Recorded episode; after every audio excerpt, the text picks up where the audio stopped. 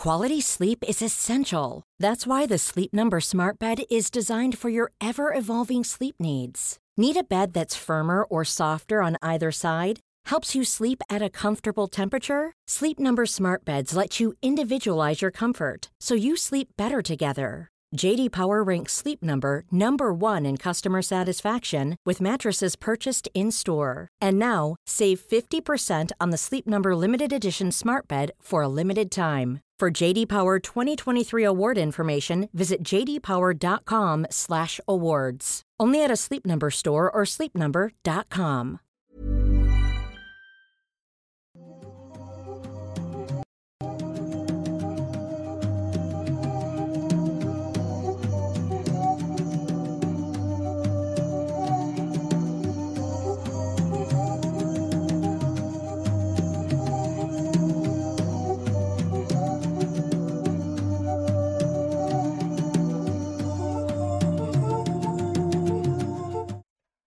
Hola, ¿qué tal? Sean bienvenidos a una nueva emisión completamente en vivo a través de YouTube de Noctámbulos Podcast. O si nos están escuchando después en alguna plataforma digital, pues también bienvenidos a un nuevo episodio. El episodio número 95 de este programa, peligrosamente acercándonos a los 100 episodios. Sí. Y ustedes se preguntarán, ¿qué cosa van a hacer cuando lleguen al episodio 100? ¿Qué cosa especial? No Nada. tenemos ni puta idea.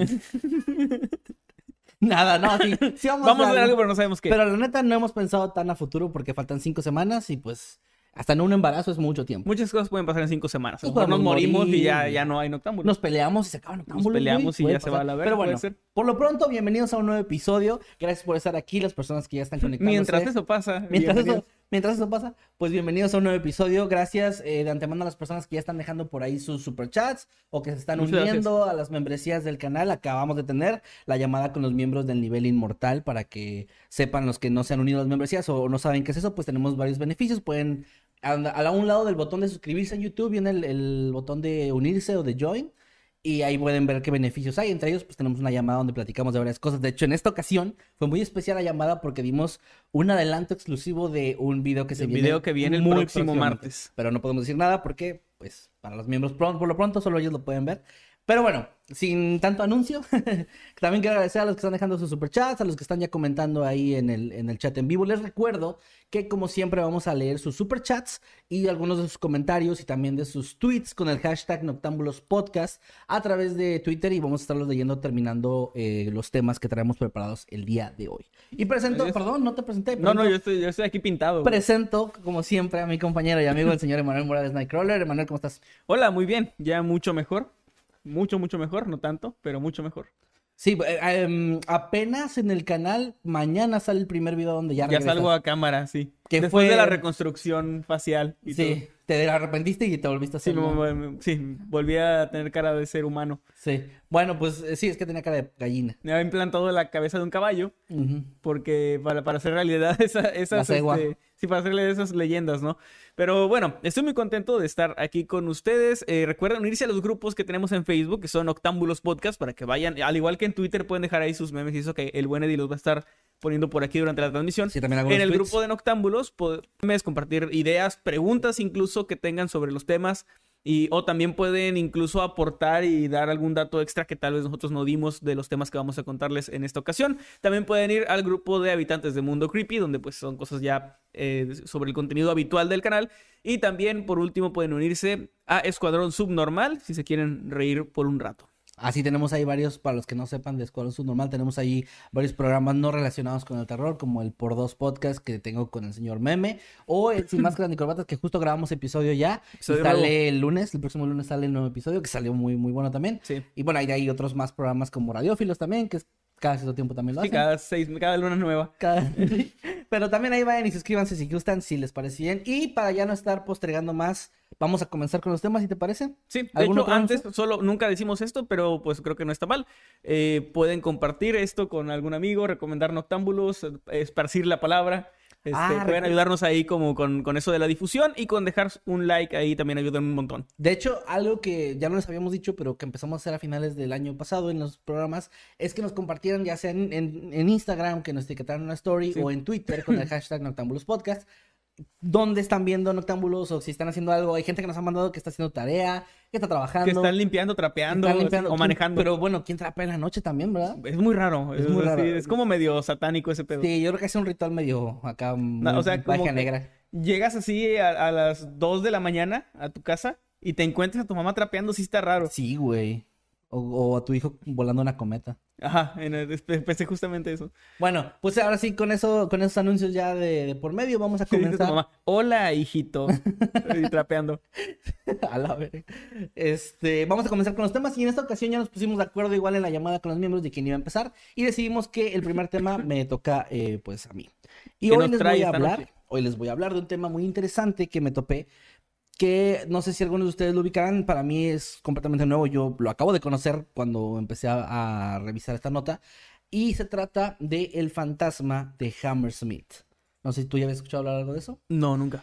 Bueno, les voy a contar la historia. Esto ocurrió en Londres. Eh, Hammersmith en ese entonces era un pequeño pueblo eh, ubicado a las orillas de Londres. Actualmente es una especie de distrito que ya, ya creció, ya, ya no es tal cual como un pueblo. Pero en esa, en esa época, estoy hablando desde el año 1803, era un, lugar muy pequeño. De hecho, más o menos para que se, se pongan en, época, estaban en eran esos años. Ese lugar, como les decía, em, era un pueblo muy pequeño que pues era parte de tantos pueblos que existían en el mundo que estaba ahí nada más existiendo, hasta que de pronto comenzó a llamar la atención de todo el Reino Unido porque se empezó a esparcir rápidamente el rumor, que luego se convirtió en un montón de, de testimonios también, de que había un En un montón de fantasma, supuestos y conjeturas. que es una especie de prueba, eh, de que había un fantasma aterrorizando a todos los residentes. Ok. Ahora, estos reportes comenzaron, como les dije, en 1803, en invierno, más específicamente entre noviembre y diciembre de aquel año, cuando los aldeanos empezaron a afirmar que veían a una figura blanca eh, muy alta que estaba cubierta con una especie de sudario blanco, como les decía, que Un sudario es como una... una tela en la que envuelven o, a los muertos. Ah, claro. Bueno, envolvían. Sí, sí, de hecho, eh, recordaba la palabra porque está el sudario de Turín, ¿se llama? Que es como el de Cristo, supuestamente. Que creo que ya está desmentido, ¿eh? Sí, creo que sí. Pero, Pero, bueno. mucho tiempo se dijo que eran como los... em, pues sí, la tela en la que se envolvió el cuerpo de El Cristo. cuerpo, ajá. En Eso este es- caso es algo que se utilizaba antes para envolver a los difuntos. Exactamente, exactamente. Entonces eh, decían que era esto, que era una especie de sudario, pero tenía la particularidad de estar como muy impecable, muy blanco, incluso como brillante un poco. Se supone que de ahí viene también la imagen clásica de un fantasma con, con sábanas o sí. telas, ¿no? Yo creo que sí. La verdad, sinceramente no sé, pero yo creo que tiene sentido que venga más o menos de esa idea, ¿eh? Pero pues digo, más o menos así era esta historia. De hecho, la gente, creo que ahorita actualmente, si pasara eso en algún pueblo donde ven eso, se, pensaría rápidamente que se trata de una persona disfrazada, ¿no? Como de fantasma clásico. Había haciendo un TikTok. Ajá, alguien haciendo un TikTok. Pero en ese tiempo era, pues sí, como una imagen más aterradora, porque las personas que lo vieron en un inicio mm, se, se asustaban mucho de esta presencia y, y huían despavoridos. Pero incluso hubo algunos avistamientos eh, en los que esta, esta entidad se acercaba a las personas y las agredía físicamente. Los habitantes de este pueblo empezaron a afirmar que, que había incluso una hora específica en la que comenzaba a salir este, este ser, que era justo cuando la iglesia tocaba la campana para marcar la una de la madrugada. Que ahí era cuando Pero- empezaban los avistamientos. Pero o sea, llegaba un- una persona envuelta en sábanas y te agarraba chingazos y andabas a esa hora. Sí, algo así. Imagínate como, como un soldado con tenis, güey, pero, pero de esa época, así de que Sí. si estás a cierta hora en la calle y te Un madrean. fantasma con tenis. Un fantasma con tenis, algo así era. Bueno, eh, empezaron a decir que según- supuestamente era como esta leyenda empezó a crecer de que a la una de la mañana, aunque realmente hubo incluso testimonios de avistamientos a otras horas. O sea, esto era más como una, como que era parte de la leyenda que se empezó a alimentar. Sí. También em, eh, decían que justo cuando, cuando ya empezaban estos avistamientos se lo veía muy cerca de Black Lion Lane, como una calle muy principal del lugar, y que siempre estaba en esos campos adyacentes ahí andando de un lado a otro. Se comenzó a esparcir también el rumor de que aquel espectro era el alma en pena, de hecho, de un aldeano, de una, una persona, un habitante, que se había quitado la vida cortando garganta con un cuchillo el año anterior. esta Habitantes no se quiten la vida, por favor. No se quitan la vida habitantes, como los habitantes de Hammersmith, bueno, nada más uno. Que, bueno, esta señora aparentemente se había, había caído en una fuerte depresión, se suicidó, y el problema, ahí les va, el problema no es tanto que haya pasado eso, sino el hecho de que su cuerpo había sido enterrado en el cementerio de la iglesia local de Saint Paul. Ahora, eh, este, este lugar estaba rodeada como de campos y caminos de tierra, que era donde también decían verlo muy frecuentemente. Y ustedes se dirán tal vez, bueno, ¿por qué específicamente tenía que ser este señor y no cualquier otro muerto que estuviera ahí mismo? Bueno, la creencia en esa época era que las víctimas de suicidio no, no debían ser enterradas en terrenos consagrados, ya que si lo hacían, claro. Sus almas no, no estarían en reposo realmente y estarían, andarían vagando. Tenían esa creencia, ¿no? De que como el suicidio es pecado. es- No debes enterrar en un... Y menos Ajá. a un lado de una iglesia, que es un- como un cementerio de la iglesia, ¿no? Ok, bueno, tiene sentido dentro del contexto de las creencias de, De esa época. y Sí, todo. o sea, como que inmediatamente la gente relacionó que esta, este fantasma era, era esa persona, ese aldeano que pues ni siquiera había un nombre tal cual, solo se menciona como una persona. Como el aldeano favorito. El- Ah, no, no. bueno, ahora, entre los, entre los múltiples avistamientos que hubo de este ser, se contaba que en una ocasión apareció frente al conductor de una carreta que estaba tirada por ocho caballos y en la que viajaban 16 personas. O sea, fueron 17 Ok, personas. Qué carretota. y 17 personas, y yo sí, era como una especie de taxi que, eh, como te decía, 10 Un- 17 una personas Uberpool. y un, sí, en, sí.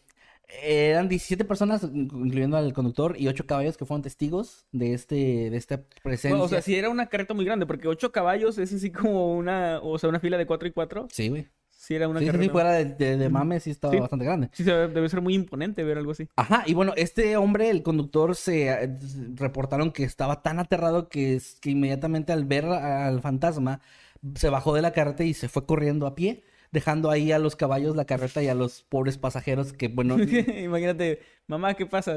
Tranquila, hijo, el, el El conductor conductor- se encargará. Y se ve así como va corriendo. cómo se va alejando en la oscuridad. Pues sí, fue uno de los tantos avistamientos. También hubo otra ocasión en la que una mujer embarazada, de que no fue jamás nombrada en los informes, cruzó cerca del cementerio alrededor de las 10 de la noche. Por eso les decía que no nada más había avistamientos a la 1 de la mañana. Y de pronto se percató de la presencia de una figura alta y blanca que se levantaba entre las lápidas y que mientras ella se asustaba y quería escapar, la tomó, eh, no, no especifica de qué parte del cuerpo, pero como que la agarró, la sostuvo y esto provocó tanto terror en la mujer que se terminó desmayando.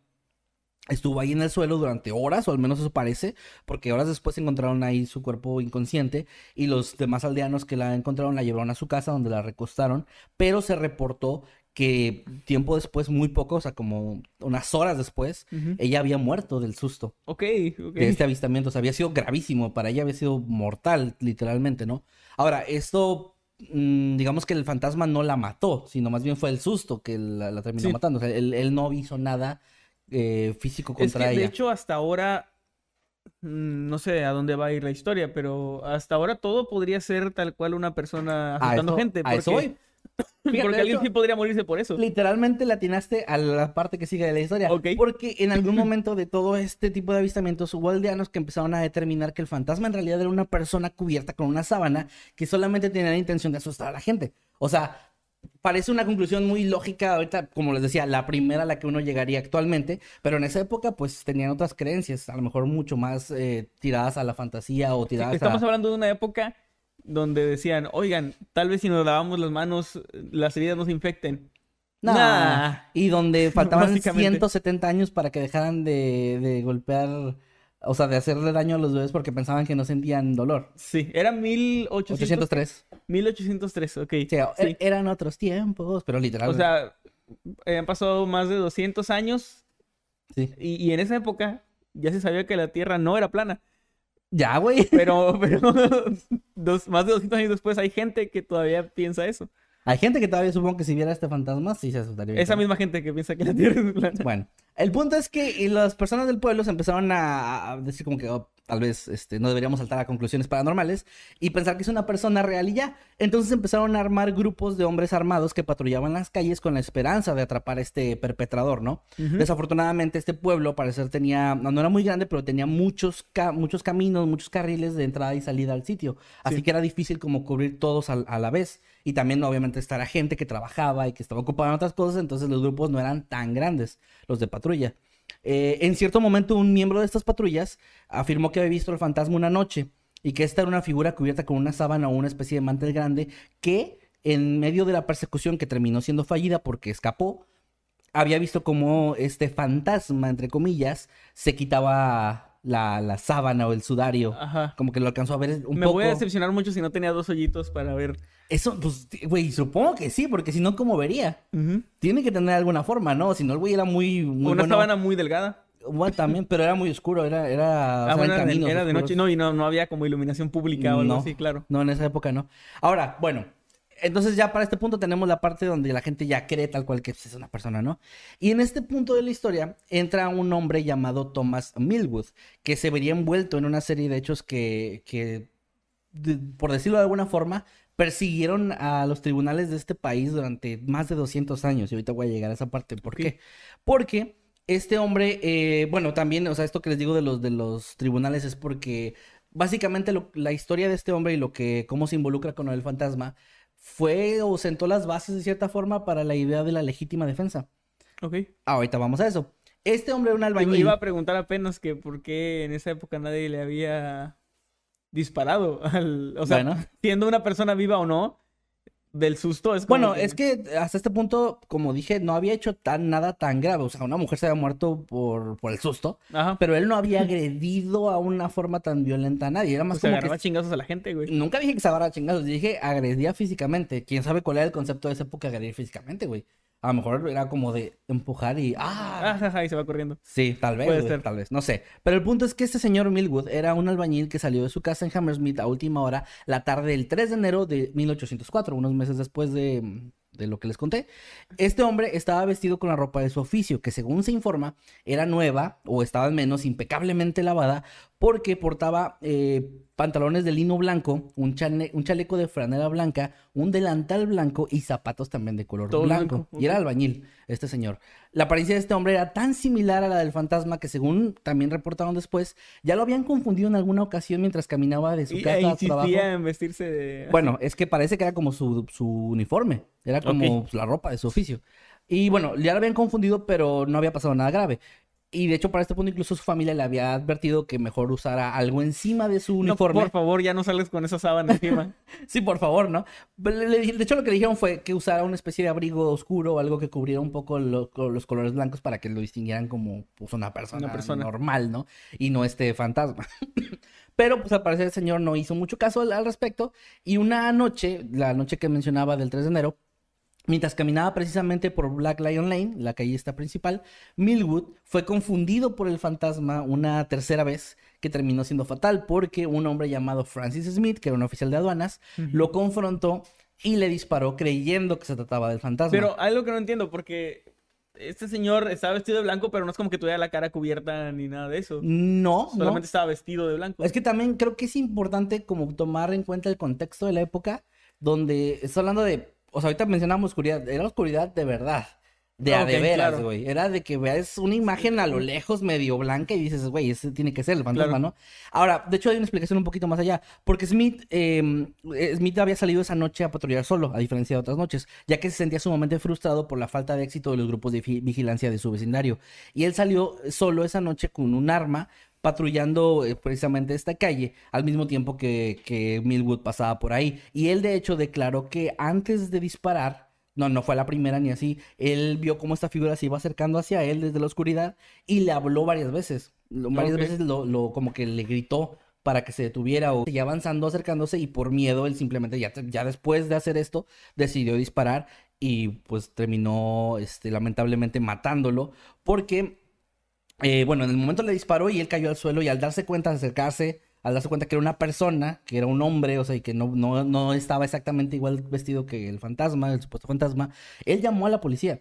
Él fue quien le dio aviso a las autoridades y según los reportes ah, estaba muy alterado por el incidente cuando llegaron, pero estuvo en todo, en todo momento como muy... Como cooperando. eh, sí, obe- obedeciendo las órdenes de la policía cuando fue arrestado y todo. Sí. O sea, no, no parecía querer escapar ni, ni deslindarse. De hecho, él en ningún momento dijo que no había sido culpable de disparar. O sea, él dijo, dio toda su versión de- del caso. Ahora, el forense determinó, dictaminó que Millwood había muerto de una sola herida de bala, el único disparo que, que hubo, que le había atravesado la boca y había salido por la nuca. Oh. Fue muerte al parecer como instantánea. Durante la investigación del forense, los testigos afirmaron, porque había algunas otras personas cerca, que esa noche, como te decía, era una particularmente muy oscura y lúgubre, y que la luz limitada del camino eh, se oscurecía todavía más por los árboles y la hierba que había en los alrededores. O sea, las fuentes de iluminación estaban un poco bloqueadas también. Entonces, Sí. ellos estaban como...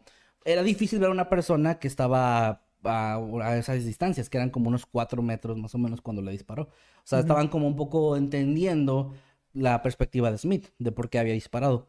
También él tuvo numerosos testigos de carácter que afirmaron que él era un hombre tranquilo, amable y de buenos modales, y testificaron en su defensa que él salió esa, esa noche con buenas intenciones y que no tenía él la intención de salir a disparar a una persona. Él Claro. tenía la intención de defender su, su pueblo y de detener a este atacante, ¿no? Pero al verse él sentirse en peligro de que esta persona iba hacia él y con los antecedentes que ya había de agresiones, pues se, de- digamos que disparó en defensa propia, por decirlo de alguna forma. Sí.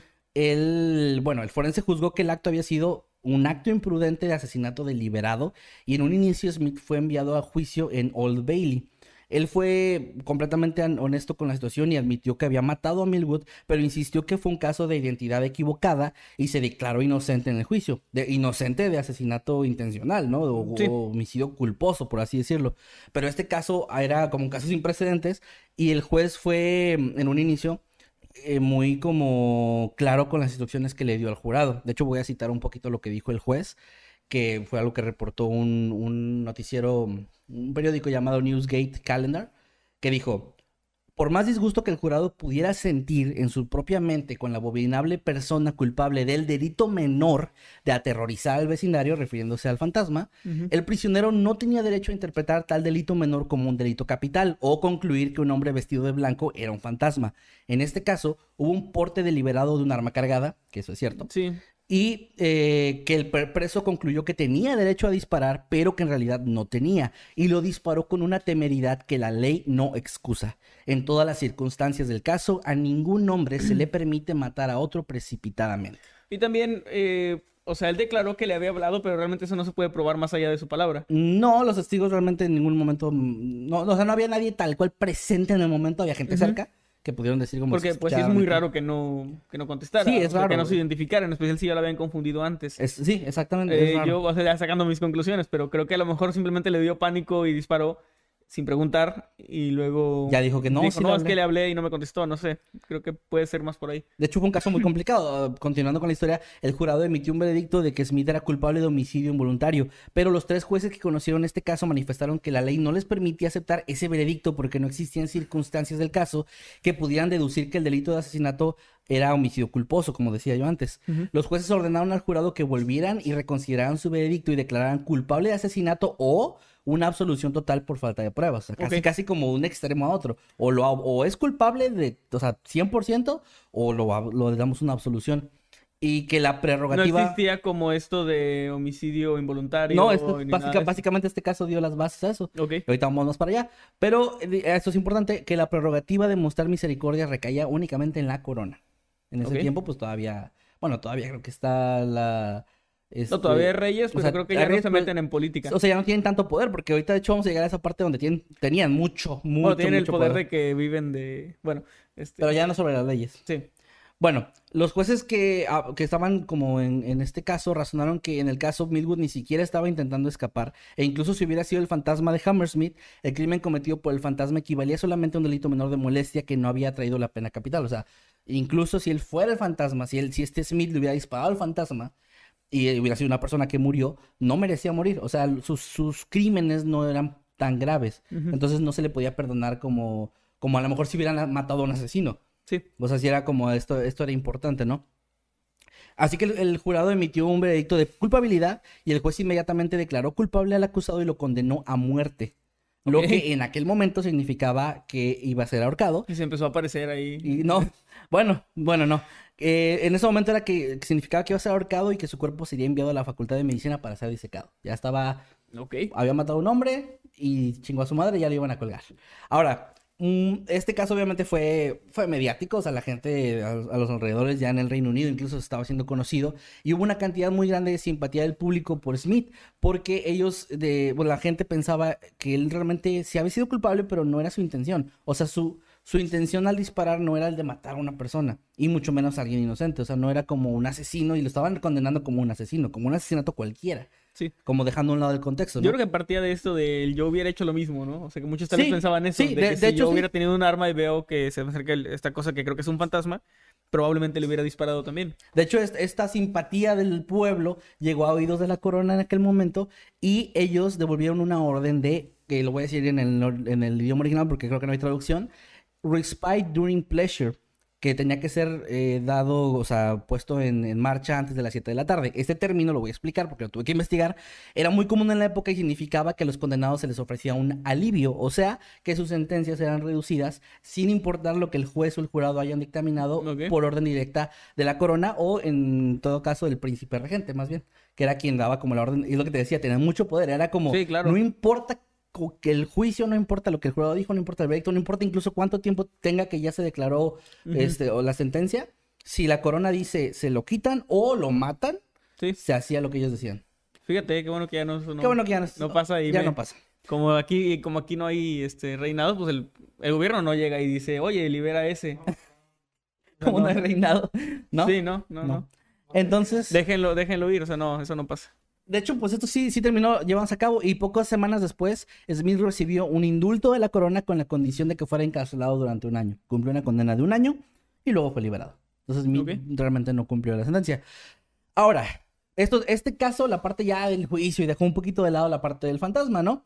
Vamos a regresar a eso. La muerte de Millwood fue algo tan mediático y tan, tan, este, atrajo tanta atención que un hombre, un zapatero local llamado John Graham, dio un paso al frente en, medio de todo esto y dijo que él era el responsable de ser el fantasma de Hammersmith. Ok.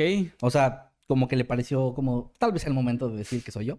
Él afirmó que él se había convertido en el fantasma y asustaba a los aldeanos para vengarse de sus aprendices después de que ellos le habían contado historias de fantasmas aterradoras a sus hijos y los habían dejado completamente ater- te- aterrorizados. Algo de no querer salir de su casa ni hacer sus actividades. Como en venganza, él quiso salir a asustar a la gente y que todos Y tuvieran que miedo. todos creyeran que era un fantasma y que sus hijos tuvieran más miedo de salir. Es, es que, güey, leyendo este caso fue justo lo que pensé de qué pinche lógica es esa, pero bueno, eso fue lo que hizo Graham. Sea, en todo caso hubiera hecho una broma a las personas específicas que Y hicieron ya, eso. ¿no? Pero bueno, esta admisión pareció calmar al fantasma de Hammersmith, al menos temporalmente, o sea, ya no hubo avistamientos, ya todo se detuvo, hasta que en 1824 surgieron nuevos informes de, de que había apariciones de este fantasma.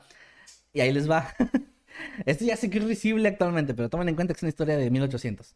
La gente decía que había regresado el fantasma, o ya no era, vinculaban con, con Graham, decían que no era él, porque ya, ya digamos que él ya había confesado, ya dijo que ya no lo iba a hacer, y que ahora el fantasma era más aterrador. Sabemos que eres tú, ya no lo hagas. Era- vamos a la policía. No, no, ya no lo haré. Ahora el fantasma, güey, era más grande. Era, se veía exactamente igual, pero era más grande y podía arrojar fuego. Ah, ok. Y con eso aterra- aterrorizó de nuevo a la gente de Hammersmith, al menos hasta eh, un poco tiempo después, unos cuantos años, donde hubo avistamientos leves, cuando llegó una nueva leyenda a la zona de una otra, otra cosa que, que era una entidad llamada el Spring Hill Jack, que es otro caso, otra leyenda que luego traeremos o contaremos. Y bueno, es- este digamos que el Spring Hill Jack ocupó eh, la atención de la gente y el fantasma de Hammersmith dijo, ah, no, ya no me están poniendo atención, ya no va a aparecer. Y dejó de aparecer. Eh, Digamos que se acabaron los rumores ahí. El caso, como te decía, fue como...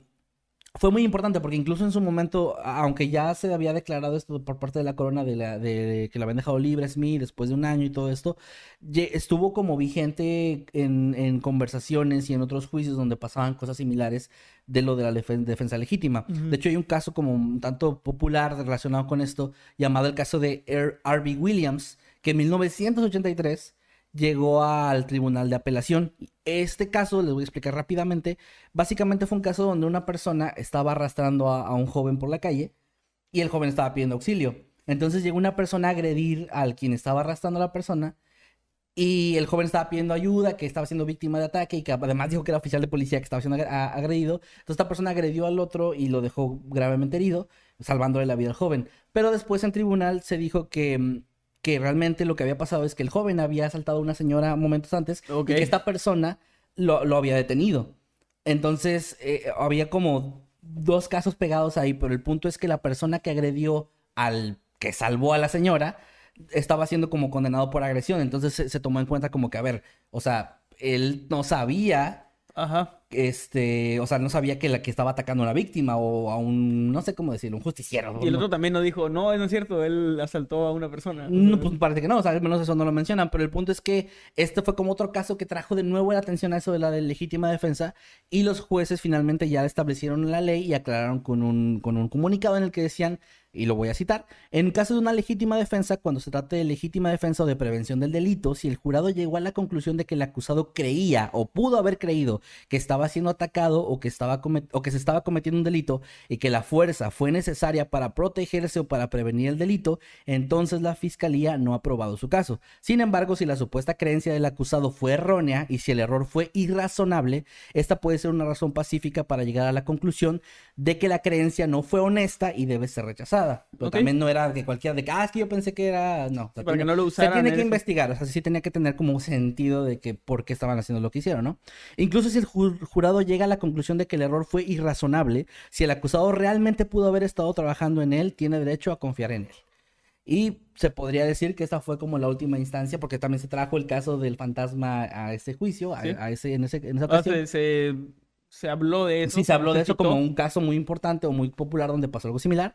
Y pues esto ya fue como el punto final a todo esto, le dio como ese cierre donde ya se hizo la ley y ya se estableció y la legítima defensa funciona en la actualidad en algunas zonas mm, como muy basado en estos casos.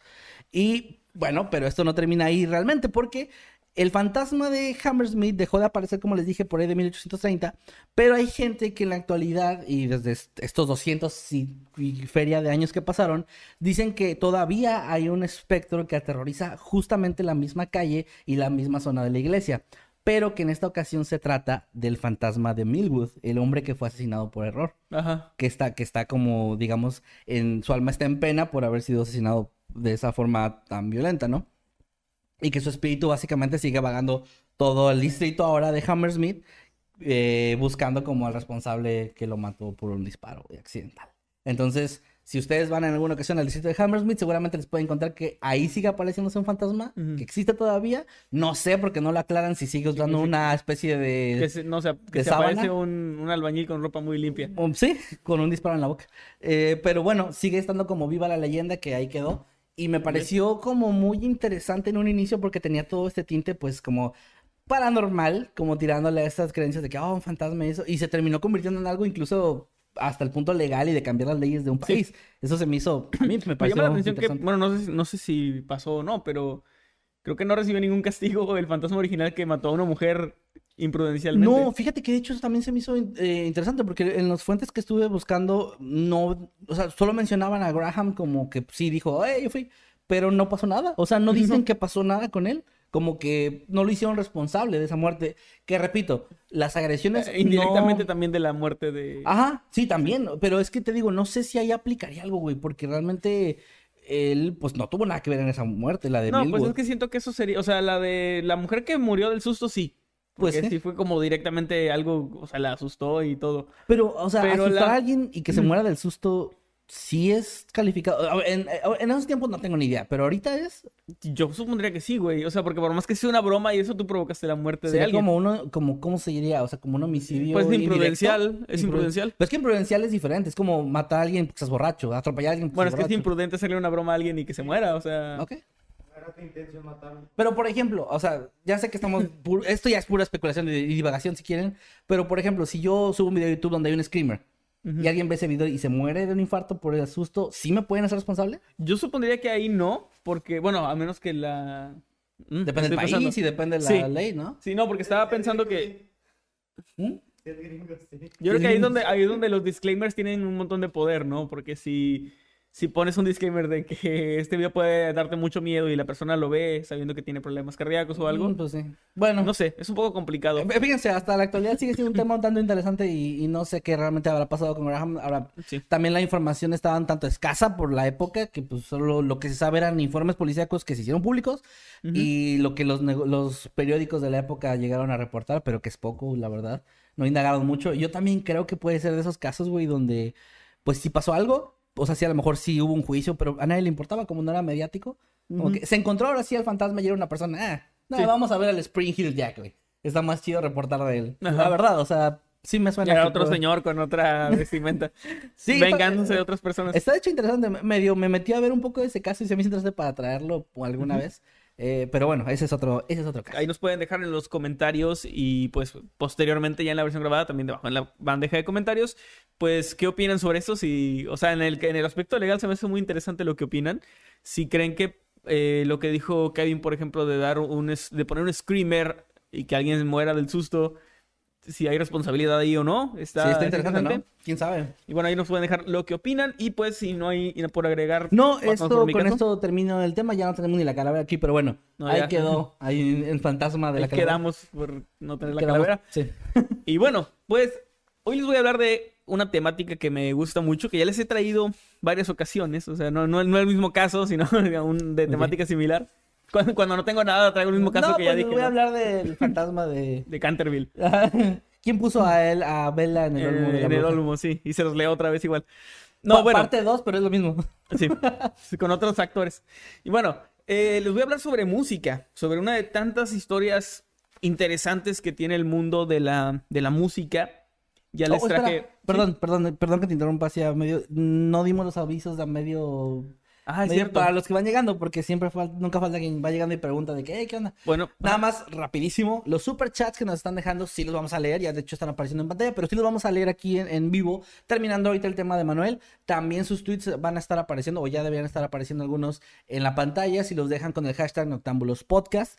Y por último, eh, únanse a los grupos de Noctámbulos Podcast, Habitantes del Mundo Creepy y Escuadrón Subnormal en Facebook para que se enteren de pues más información respecto a estos casos, o memes o cosas similares que también la gente luego anda haciendo por ahí. ¿Y otra cosa más? pues... Ah, no, bueno, pues, sus- sus- lo que dejen en el chat también lo vamos a estar leyendo. o sea, Claro, sus- y los sus- tweets y todo. y todo eso lo vamos a leer también ahorita al final. Ahora sí es todo. Perdón, continúa. Muy bien. Voy a hablarles sobre una historia de las tantas historias que tienen que ver con música, que, que son muy interesantes y esta creo que no es, no es muy conocida. Eh, yo no estoy, am, nunca he estado a favor del término de que algo está sobrevalorado, porque creo que si hay una banda o un artista que tiene mucha gente a la que le gusta, no puedes obligar a que el 50% de esa gente ya no le guste para que no esté sobrevalorada. Se me hace un poco tonto, o sea, más allá de que si el talento o lo que sea, creo que cuando mucha gente es fan de algo está bien, pero sí creo en la infravaloración. Ah, Sí creo que hay cosas, películas, que merecen historias que merecen ser más conocidas y que de repente no lo son tanto. Y gente que merece pues su- lugar ahí en, en la historia y que a veces no lo tienen eh, tan fuerte como debería. Sí. Y ese es el caso, ese es como el caso que les traigo en esta ocasión. Ya les he hablado, por ejemplo, del diario perdido de los Beatles, de mm, algunos mensajes en canciones, de la canción más misteriosa de Internet. Y hoy, pues si- siguiendo con esa temática, les voy a contar la historia de Daniel Johnston. Si ustedes no han oído de Daniel Johnston, eh, les va a interesar muchísimo porque la verdad está, está muy interesante su historia. Su historia debería ser una película. Me sorprende mucho que nadie haya hecho una película de él. Y ya es un poco tarde, pero si la hubieran hecho del 2010 por ahí, Michael Cera tendría que haberlo interpretado. Ok, ¿se parecía o qué? Le queda muy cabrón. Ok. Y también es un, o sea, no es... Siento que me identifico mucho con este personaje, o sea, no, no en el sentido, su historia es muy interesante y tiene muchas cosas con las que creo que no me identifico nada, pero sí hay como ciertos puntos que siento como un... como que me hubiera gustado ser su amigo, Ah, oh, ok. o sea, como que me hubiera gustado conocer a este tipo.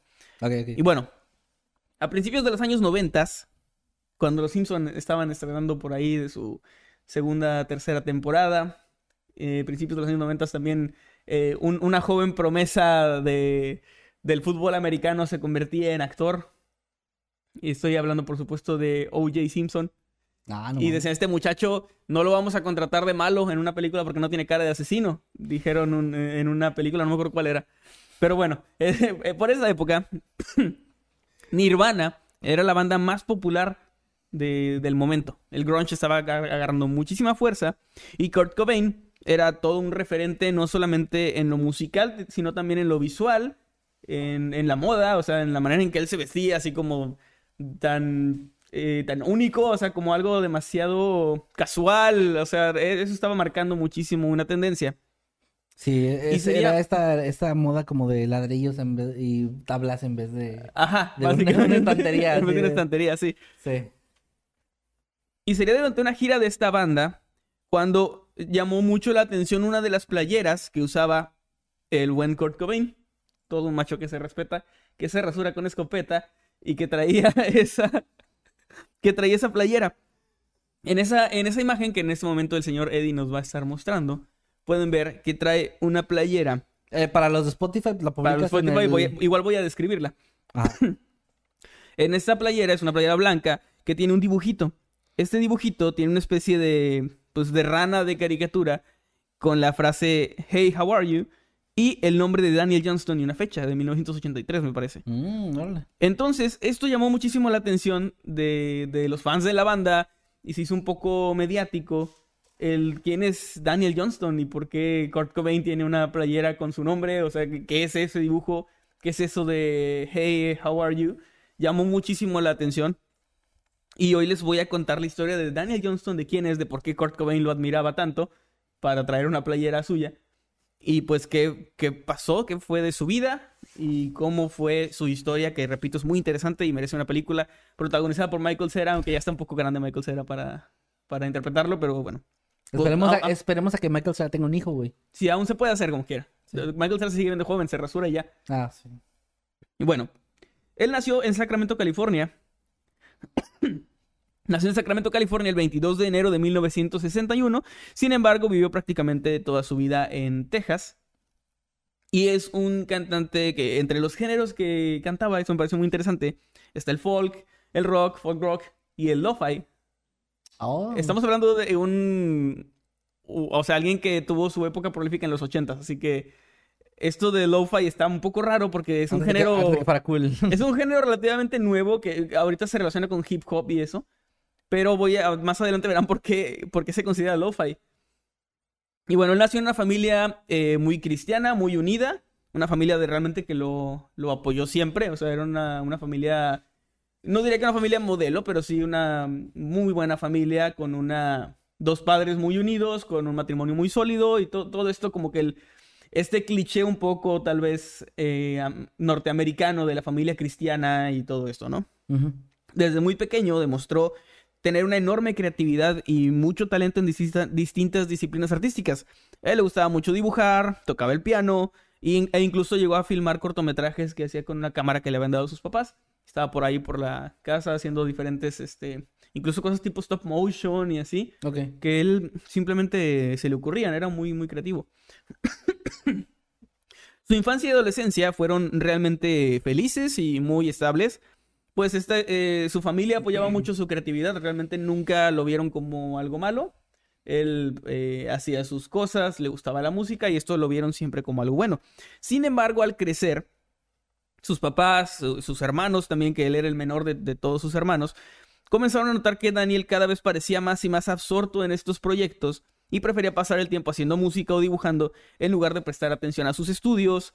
Y fue así como por ahí de, de la universidad, lo que cuando él estaba entrando ya en la época universitaria, lo que en su infancia eran hobbies bastante sanos parecían convertirse en un obstáculo para llegar a ser pues un adulto productivo para la sociedad. Esto desde el punto de vista obviamente de su familia, que recordemos que eran los setentas, Era Y es como que- Ah, espérate, todavía la gente lo considera así. Todavía, pero siento que era un poco más rígido en aquel momento el, el oye, eh, ya tienes 18 años Sí. y ya no puedes pasar el día dibujando y, y haciendo música, ya necesitas estudiar, conseguirte un trabajo y, y hacer otras cosas, ¿no? Como que ya no lo veían tan...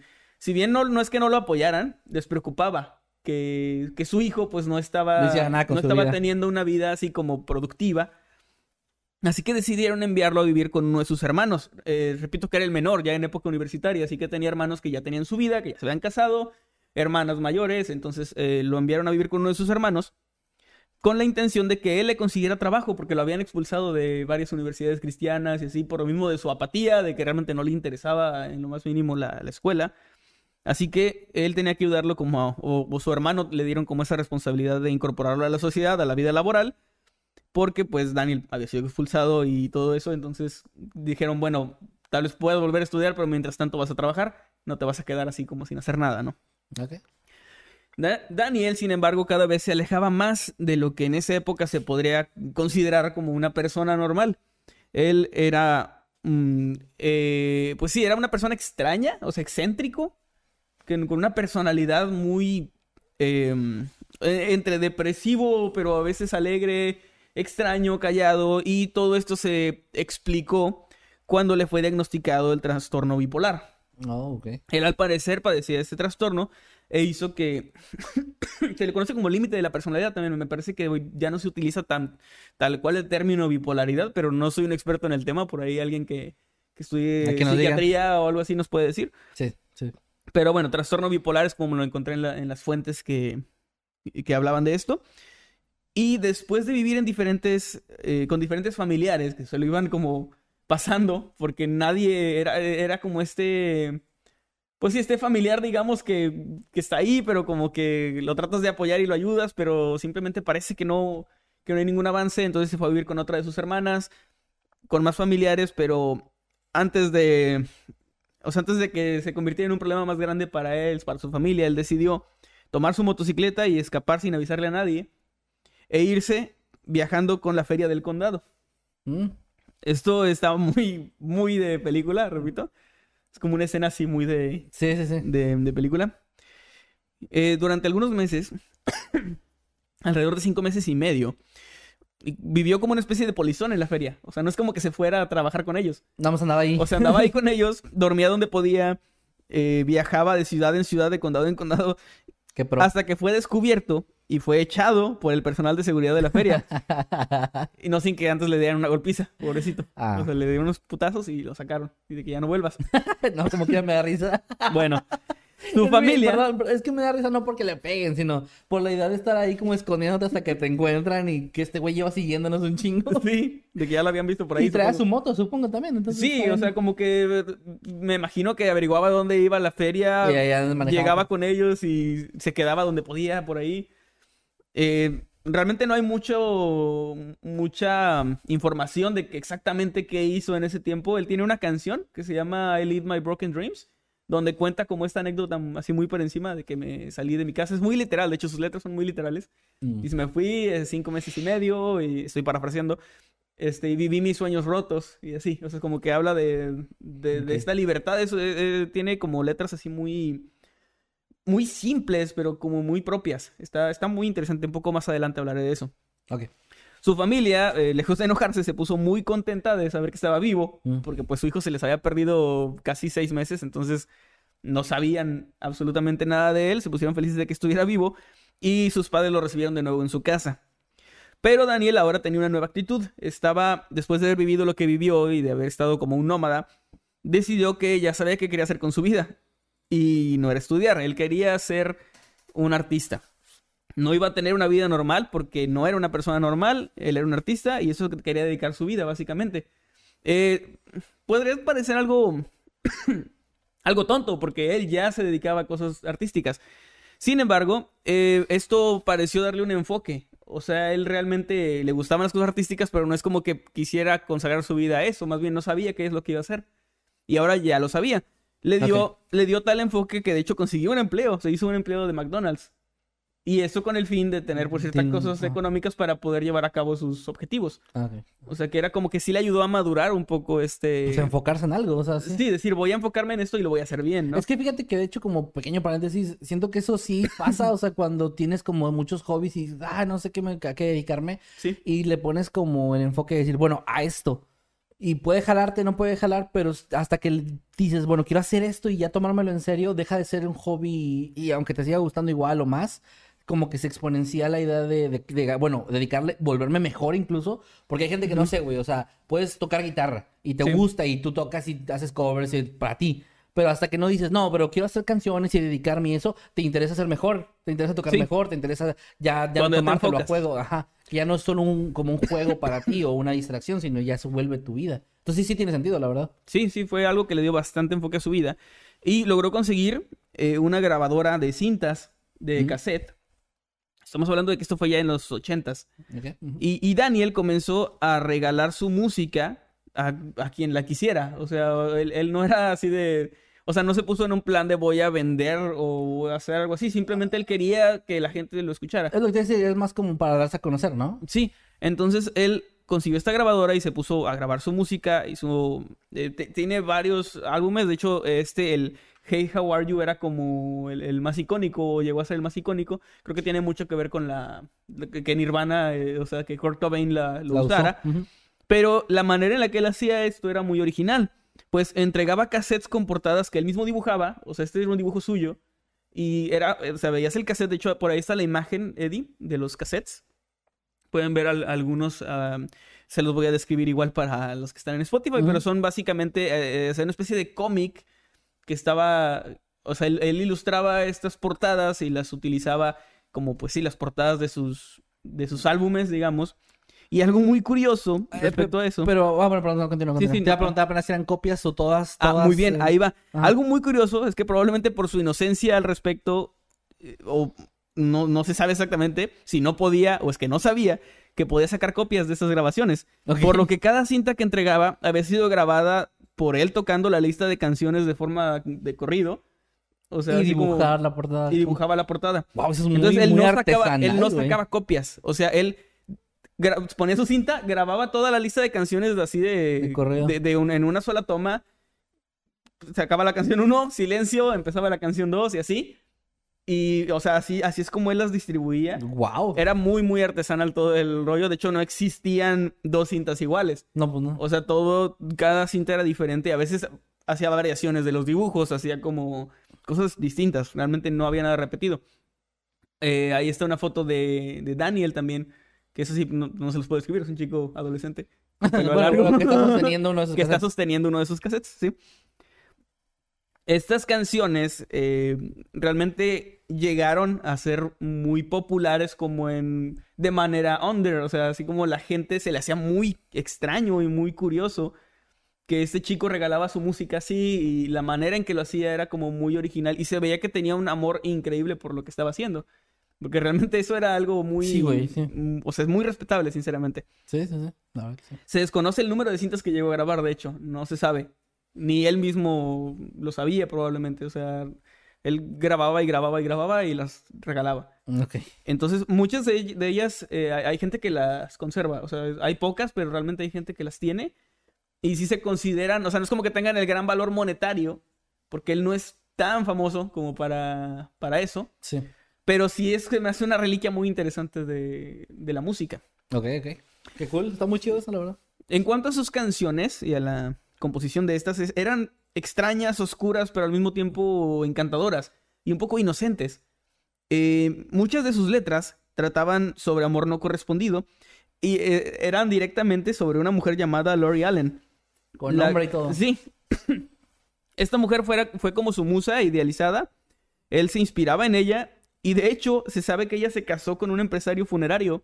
Y después de esto, o sea, de esa etapa, Johnston comenzó a, a componer letras en las que hablaba de ella asociada con la figura de la muerte, como que tenía un poco que ver eso. Ok. Entonces era así como que él, él- repito, él era muy directo, o sea, como en sus letras y eso te contaba una historia y era literalmente lo que él pensaba. No había como También- tantas... eh, una cosa que significara otra, Sí, o sea, alegorías y eso. Sí, o sea, como que no, no usaba así un montón de, Metáforas, de ¿no? metáforas ni nada. Realmente era un, un lenguaje muy simple. Y te contaba también de sus miedos, por ejemplo, cosas que le daban miedo, cosas que le gustaban, cosas que no le gustaban.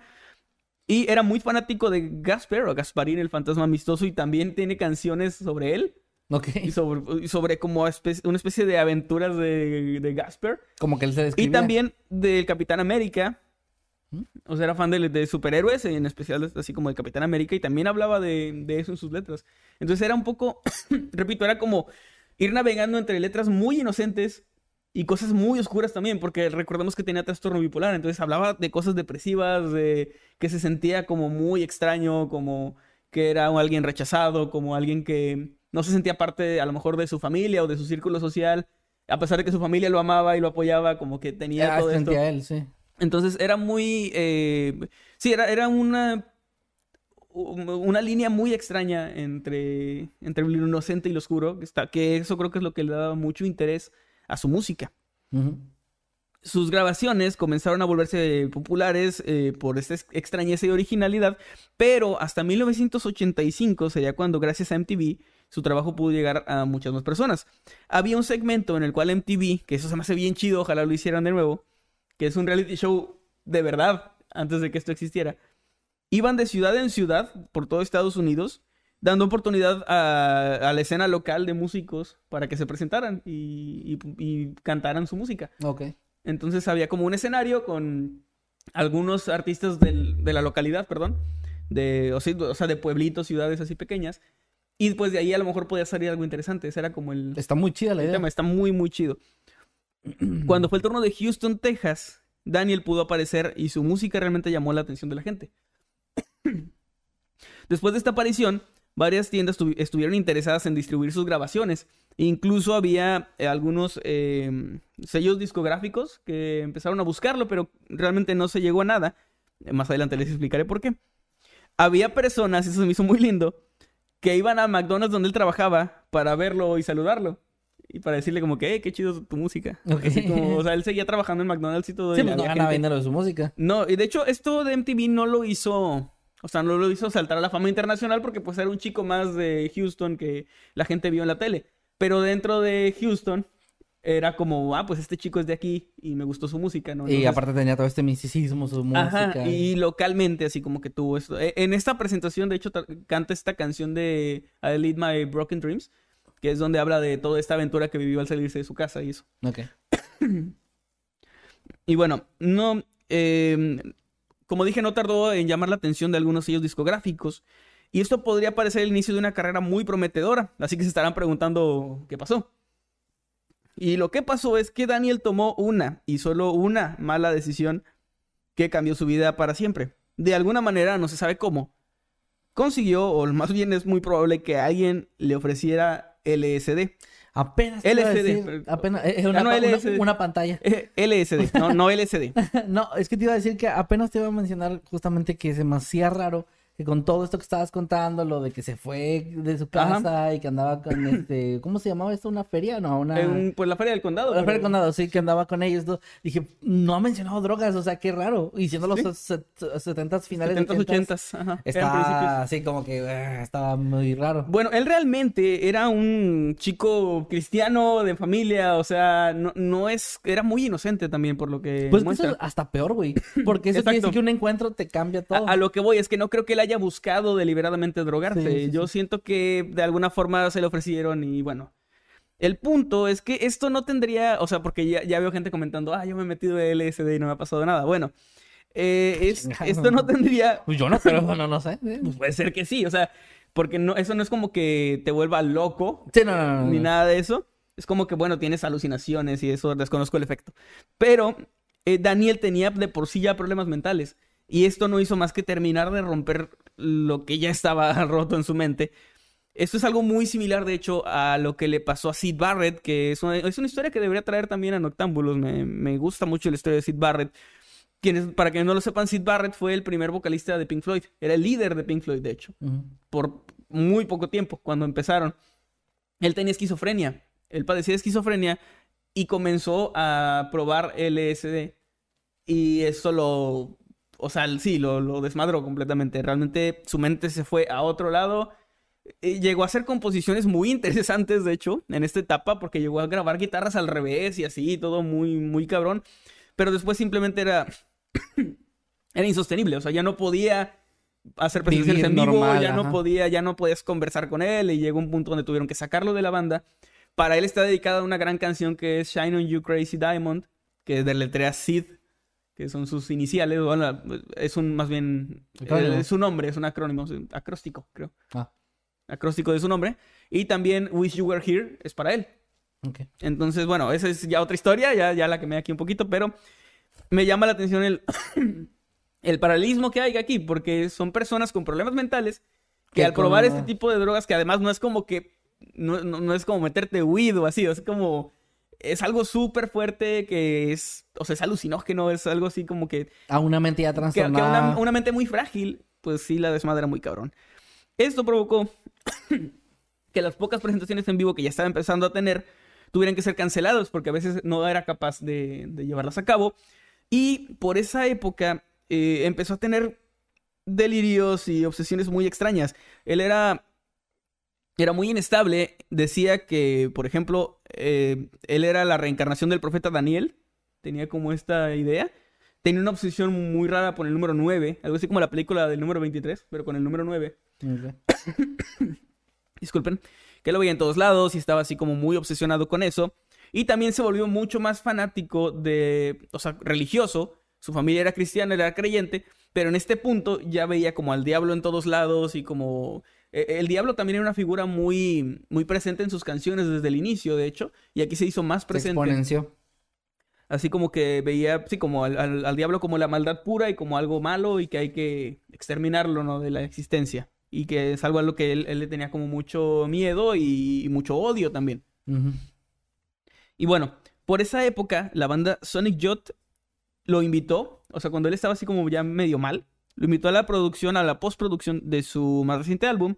Y esto como, una, como un gesto bonito de, bueno, acércate para acá. O sea, él ya tenía como cierta fama entre música. Daniel comenzó a golpear brutalmente al baterista de la banda, insistiendo en que este estaba poseído por el diablo y debía expulsar al demonio de su cuerpo. No, no. Así que gratuitamente empezó a golpearlo. Obviamente eso no, no le gustó a nadie e hizo que su familia se convenciera de que tal vez lo mejor para él era entrar a un centro psiquiátrico. Ya varias veces se lo habían planteado, de hecho, ya tenían desde eh, que empezó a tener estas alucinaciones y como estas em, delirios, estos delirios, el, el llevarlo a un centro psiquiátrico, pero no querían hacerlo, porque pues al final eh, su familia, repito, lo apoyaba y lo amaba mucho, entonces no es como que quisieran recluirlo Sí. y hasta ese momento no era una persona peligrosa. O sea, no había puesto en peligro a nadie, no había agredido a nadie, Hasta. eso. hasta que ahí se le metió al diablo al baterista de Sonic Youth. Y bueno, a lo mejor sí, güey, o sea, a lo mejor sí estaba poseído y lo salvó. He escuchado como esta idea de que a lo mejor la- los locos realmente solo ven el mundo de otra perspectiva o con otros ojos y pues no sé, güey, o sea, está, o sea, no estoy diciendo que esté apoyando eso ni nada, pero sí me parece interesante esa idea de que pues al final del día cada quien ve su propia realidad y este Pues güey sí. vio eso, o sea, Él tiene- 100% real eso. Él tiene esa realidad. Sí, Eh, Daniel pareció mejorar mucho y muy rápido. Estuvo muy poco tiempo ya en el recluido, ¿no? Ajá, muy poco tiempo estuvo ahí en el centro psiquiátrico y pudo volver con su familia. Pero esto está, esta es una cosa bien random y bien rara de la que casi no encontré información. en ese tiempo, cuando ya había regresado con su familia, al parecer hizo que una mujer anciana saltara desde un segundo piso. O sea, hizo como Él, que él o sea, provocó, pero no le empujó. Ajá, como que no la empujó, pero provocó que ella saltara de alguna forma. No sé si estaba agrediéndola a ella por pánico, saltó. O sea, no hay como que una... No encontré detalles realmente. Ok. Pero ella sobrevivió, afortunadamente, porque si no se hubiera metido en un problema mucho más grande. Ok. Ella sobrevivió y él argumentó pues que ella tenía demonios dentro y que iba, que quería sacar sus demonios nada más. O sea, como muy- mismo, es esta misma, eh, pues el mismo argumento básicamente, o la- el mismo delirio que había tenido, Ajá. hizo que eh, pues asustara a esta señora y la hiciera saltar, de alguna forma.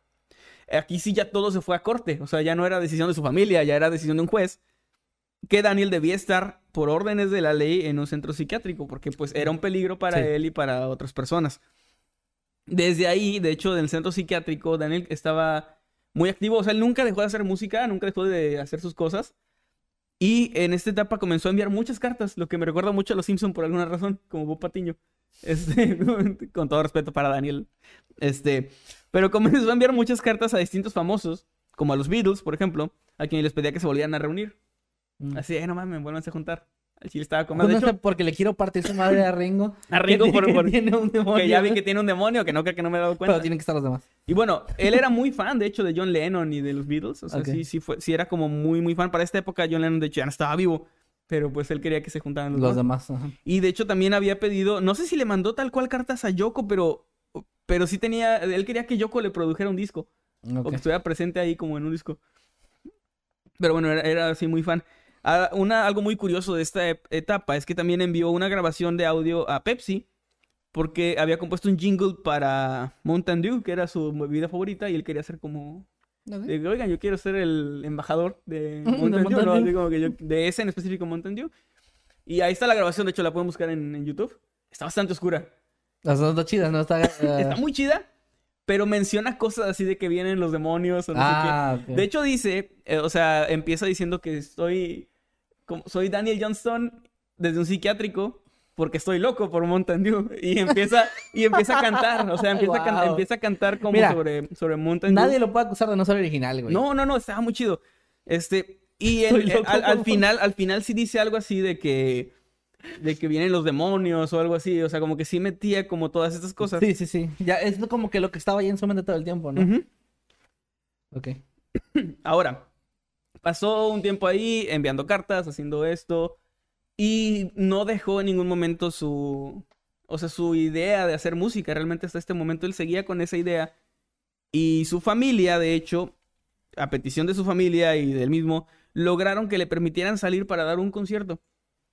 Esto fue ya a, mediados finales de los ochentas. En este concierto vendió todas las entradas, de hecho. O sea, él ya era una figura como muy mediática, pero no tan conocida. Es una cosa medio rara, pero creo que se puede comprender. O sea, como cuando un artista es muy popular, pero no es mainstream. Sí, sí, sí. O sea, es Como, que no- su... Es lo que hemos platicado antes, como cuando es muy, muy popular en su medio. Ajá. O sea, que a lo mejor la gente que no supiera nada de música, pues no tenía ni puta idea de él. Sí, a quien le, gusta la- le gustaba seguir la música como independiente. Ahí a lo este, mejor sí. Como que en este submundo, subcultura de, la música era muy conocido y, y, pues admirado también. Era como que esta extrañeza que tenía creo que le daba un misticismo muy cabrón. Pero obviamente en la televisión no es que se hablara de él, ni en la radio, ni, ni nada de eso. Pero sí había bandas que, los, que, que lo ubicaban, o que lo conocían Pues y Sonic que les gustaba su música, como Sonic Youth. O sea, eran famosos el youth, por eso lo mencionas. Sí, Sonic Youth y el más adelante Nirvana, que es lo que, como comenzó este relato. Bueno, él le permitieron a- acudir a este concierto, llenó las entradas, fue un concierto que fue todo un éxito y de hecho eh, dio una presentación impecable, o sea, fue- se presentó muy bien. Eh, para este momento ya estaba tomando medicación, de hecho. Pues sí, ya estando recluido no estaba ya consumiendo LSD ni Ujú. nada, ¿no? Como No. que eso sí le afectó bien cabrón, pero pues también estaba ya más limpio. Sí, estaba más limpio y estaba tomando medicamentos, eh, pues supongo que le daban así como que para depresión o ansiedad o algo así. Pero durante este concierto, durante este viaje, dejó los medicamentos. O sea, él eh, no es que consumiera nada, pero dejó de tomar su medicación. Dio su concierto y todo bien, pero al regresar, mientras volvía junto a su padre, de hecho volvían en una avioneta donde solo iban su padre y él, porque su papá era piloto. Entonces habían conseguido esta avioneta para, para viajar de manera cómoda y para ir de regreso, pues también la usaron. Sin embargo, por falta de medicación, Daniel se puso agresivo con su padre de repente en pleno viaje, forcejearon y él tomó las llaves de la avioneta y las arrojó por la ventana. En este punto, eh, su padre logró eh, someterlo, calmarlo y afortunadamente, pues él era un expiloto de la Fuerza Aérea, había luchado en la Segunda Guerra Mundial. Tuvo la, no sé, tenía La pericia. la, la pericia, tenía el entrenamiento Y el temple, güey. tenía no el mames. temple de, de- o sea, de que de una situación así, no es como que se dejara embargar por el pánico y logró hacer un aterrizaje donde el- la avioneta quedó hecha mierda, pero afortunadamente sobrevivieron. Los dos quedaron vivos. Para este punto, su familia, por más que lo amara y Ya, todo eso, sí. ya era como que, bueno, tienes que estar ahí y no vas a salir, o sea, vas a estar ahí indefinidamente, o sea, porque realmente era, era muy, muy, muy difícil, no era alguien que pudieran tener con ellos sin pensar en que se iba a hacer daño o que le podía hacer daño a otras personas. Ya era un peligro eh, latente en todo momento, ¿no? Entonces, ah, fue en este momento donde lo llevaron al psiquiátrico y ahí se quedó por muchísimo tiempo más. Pero no acaba ahí su historia. Aquí llegamos a la parte de principios de los noventas, donde Kurt Cobain traía esta playera porque él conocía su historia, le gustaba su música y obviamente lo veía también como esta figura mística extraña, ¿no? Y eh, se hizo muy popular entre el público de Nirvana, que era la banda del momento. Los medios también empezaron a indagar de que por qué Kurt Cobain tiene esta playera, quién es esta persona. Y de nuevo, lo- las disqueras comienzan a buscarlo para producirle un álbum ahora sí ya en forma. Desde el hospital. Sí, desde el hospital psiquiátrico. Y a, a eso voy. Él no tenía ni puta idea de quién era Nirvana. O sea, no, no sabía nada de eso. Estaba recluido desde mediados finales de los ochentas. Órale. No sabía nada de, de lo que pasaba afuera. Pero estos sellos discográficos comenzaron a llamar al psiquiátrico. De hecho, curiosamente también los primeros discos, los primeros, perdón, eh, sellos discográficos le llamaban al McDonald's. Ok. O sea, de, trabajaba que, oiga, ahí es donde trabaja Daniel Johnston porque quiero ofrecerle un contrato. No mames. Y bueno, ahora le llamaron al psiquiátrico. Y ahí le ofrecieron contratos muy interesantes, porque uno de esos contratos, que era el de Electra Records, que eran los que manejaban en ese momento, o bueno, los que tenían a Metallica, eh, le ofrecieron asistencia médica en todo momento y no tenía que, o sea, por contrato, no podían obligarlo a salir a la calle, a grabar videos, a hacer conciertos, nada, solamente el- Que el hiciera disco, música. Que hiciera su música. Entonces era un- un, eh, una oferta interesante, o sea, era una oferta que, que realmente sonaba interesante para la familia también, porque es como que, bueno, él va a poder cumplir su sueño de hacer música con un, o sea, profesionalmente y no tiene que... que- que Estar quedar- fuera, ¿no? Siendo un peligro. Sí, o sea, creo que sí tendría que estar fuera para ir a grabar, pero con asistencia médica y con gente que iba a estar ahí cuidándolo en todo momento para que no pasara nada. Sin embargo, después de varias pláticas, él rechazó este, eh, esta oferta de Electra Records porque ellos, como dije, tenían a Metallica y él consideraba que Metallica eran los enviados de Satanás y de música del diablo. Así que era una empresa satánica, por lo que no, no aceptó. Ok, ok. Un hombre de ideales Sí. Atlantic Records, que era otra, otro de estos sellos que lo buscó, sí logró firmarlo. El contrato no estaba tan chido, pero pues lo lograron firmar porque no eran satánicos. Entonces, en 1994 sale su único álbum de estudio, digamos, con una disquera así profesional, llamado Fun. Y fue todo un fracaso realmente no, o sea, no funcionó.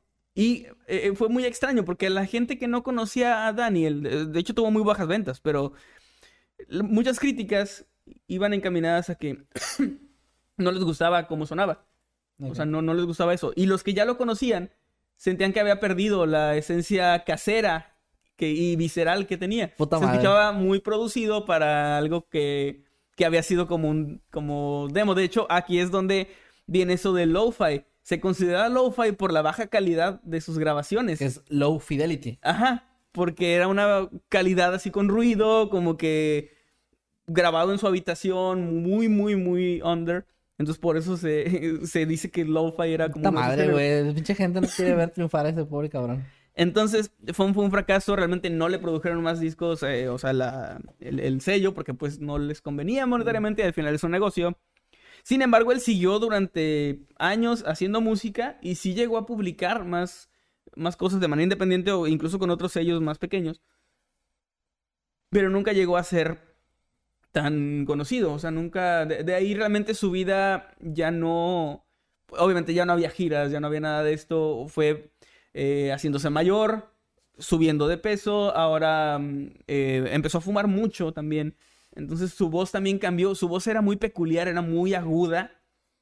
No podemos poner aquí fragmentos de audio por, porque pues todo tiene copyright básicamente. ¿De quién? ¿De él? Pues supongo porque ah, siempre hay empresas que reclaman cosas que no... Bueno, el punto es que no me quiero arriesgar. Sí, no. no, Pero no. su voz era muy particular, era una voz muy aguda y para el final de su vida ya se volvió muy diferente. Nunca, repito, logró, eh, pues sí, el éxito mediático, digamos, pero sí siguió haciendo música muchísimo, muchísimo tiempo. De hecho, eh, en 2009 lanzó su último álbum llamado Space Dogs y en 2014 lanzó Flower, que fue un sencillo, o sea, un sencillo así suelto. Y eh, me parece que debe estar en Spotify, así que lo pueden buscar. Daniel Johnston debe estar en Spotify. Voy a, no, revisé. Johnston. Johnston. Digo. Bueno, eh, lamentablemente sus últimos momentos ya no estaba en el psiquiátrico, pero vivía en una casa adyacente con sus padres, o sea, como pegada, construyeron ahí como una casa para él, pero que estaba junto a la de sus padres, que ya estaban también muy mayores. Y el día mm, 10 de septiembre del 2019 falleció a causa de un paro cardíaco. Ahí en su casa lo encontraron sus familiares. ¿Ya de qué edad? Eh, a ver, 2019, no, no puse la edad a la que murió, pero No, nació pero- en el 61. Ok, o sea, estás hablando de unos cua- 60, casi 60 años. Ajá, no estaba tan grande, de hecho. No, no, fue no, no. 58, me parece. 50, ajá. Este, pero pues murió ahí de, de un infarto y ese fue pues el final de su vida y de su historia. Realmente Daniel fue más una víctima de circunstancias, de su enfermedad mental, de haber probado LSD, porque por parte de su familia pues sí tenía este Apoyo. apoyo, al final, o sea, realmente era una familia que lo amaba muchísimo y que cuidaron de él siempre. Sus padres seguían haciéndose cargo de él incluso ya más, más grandes. Eh, desconozco si aún viven ambos, pero pues sí, sí estaba como al cuidado de familia y todo. Y eh, pues lo, lo que él dejó, su legado, pues son esto, estas grabaciones, estos álbumes. Realmente muchos opinan que pues lo más interesante, digamos, o, o lo, lo mejor de su carrera fueron estas grabaciones caseras. O sea, como que La parte y- y más eh, alta de esa eso. parte como que sí, como más alta en su carrera, no es que las otras canciones sean malas, sino No, que no, es como pero como esto lo, lo que lo hizo más icónico, conocido. Ajá. Eh, y pues a- ahí terminó la historia de Daniel Johnston, una historia que repito deberían hacer una película protagonizada por Michael Cera. Normalmente no leemos los chats así en medio, pero nada más para hacer el, énfasis de que Dante Maker nos está comentando ahí que Daniel Johnston Official, así en inglés, es un canal de YouTube con su música y pues parece Ok, que es el canal oficial pueden, de él, ahí lo pueden revisar. por si quieren ir a verlo. Y pues esa es la historia de un todo un músico atormentado genuino, o sea, sí, cabrón, o sea, de los de, veras. Sí, sí, sí, sí. O sea, aquí no es como que, ah, es que seguro era marketing y no sé qué. O sea, no, no, no. El tipo estaba.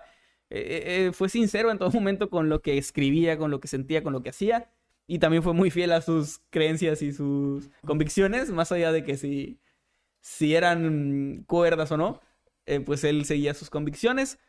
Y realmente les recomiendo, si les gusta este tipo de música también, así como, eh, o sea, el género tal cual, eh, se lo recomiendo. No es algo tan digerible para todo el público, o sea, no es algo que le recomendaría escuchar así como a todo el mundo.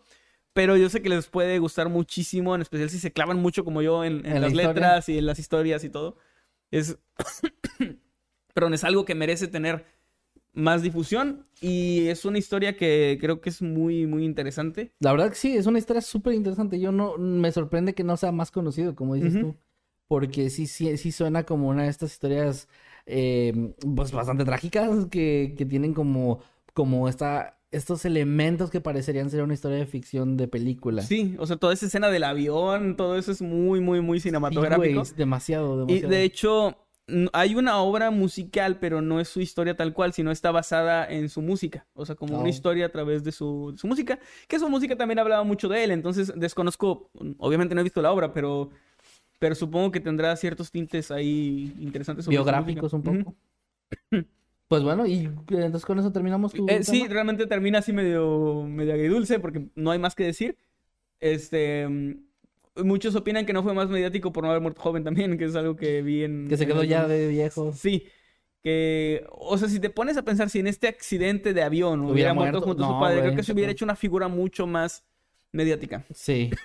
Está cabrón, ¿no? Como- Trágica, sí. Ajá, y, y un final más impactante que morir en tu casa. De hecho, creo, volviendo a la a esta similitud con Sid Barrett, que ocurre algo similar. La historia de Sid Barrett es conocida entre los fans de Pink Floyd y entre la gente que le gusta como la historia de la música, pero tampoco es tan mediática y creo que tiene que ver con que Sid Barrett también ya murió de viejo. Ya separado Eh, de la banda. Sí, ya, a- a- o sea, él se aisló de, de todo, siguió pintando, de vez en cuando creo que hacía música, pero ya como muy para él. Y, y pues murió, sí, ya de, de- de grande. No, no recuerdo la causa de muerte de Sid Barrett, pero, pero sí, o sea, como que a la gente le gusta el drama y la tragedia. Como más lo de Kurt Cobain. Sí, por ejemplo. Que él sí se volvió como... Era mucho más famoso antes de morir, o sea... sí, él sí llegó a ser muy, muy O famoso. sea, antes de y no, no creo que su muerte haya sido lo que lo catapultó ni nada. Pero sí es una muerte icónica que siempre se menciona. A, a mí me da muchísima cosa también la historia de Richie Valens, por ejemplo, porque él tenía Mm. 17 años, su carrera duró como 8 meses, y en 8 meses sacó 3 o 4 canciones, y Que las 3 se- o 4 eran increíbles, o sea, eran muy Güey, buenas. pues lo mismo que pasó con Selena, o sea, bien joven. Sí, Y, Tenía 22, O sea, ¿no? una carrera corta y, muy, muy, o sea, ya muy famosísima. Y luego la muerte también le da este, siempre este misticismo extra, ¿no? sí. Como de que lo, te, siento que, o sea, hay cosas que te vuelven leyenda, pero que no necesariamente son cosas chidas. Sí. O sea, te puedes volver una leyenda a veces con algo Pues que bien todo el club de los 27 es como parte de eso. De una tra- o sea, de ese trágica. misticismo. Sí, sí, sí. Bueno, gran historia, la verdad. Es una muy, muy buena historia. eh, me, me, me, me tatuó muchísimo, la verdad. Me gustó bastante. Y eh, por lo que estuve medio leyendo aquí más o menos en los comentarios de la gente que nos está dejando, también les estaba gustando mucho. Les estaba interesando. Y por lo que veo también mucha gente no lo conocía, güey. Entonces, que... Sí, es que no es tan conocido. Qué chido, pues qué chido que le des ahí también algo de luz a, ese- a esa historia chida. Vamos a leer ahora sí como los superchats y todo Sí. ese rollo, ¿no? Los superchats. sí. Superchats iba así como Jimmy. Ajá. Saludos al buen Jimmy que ahí anda. Eh, vamos a leer ahora sí.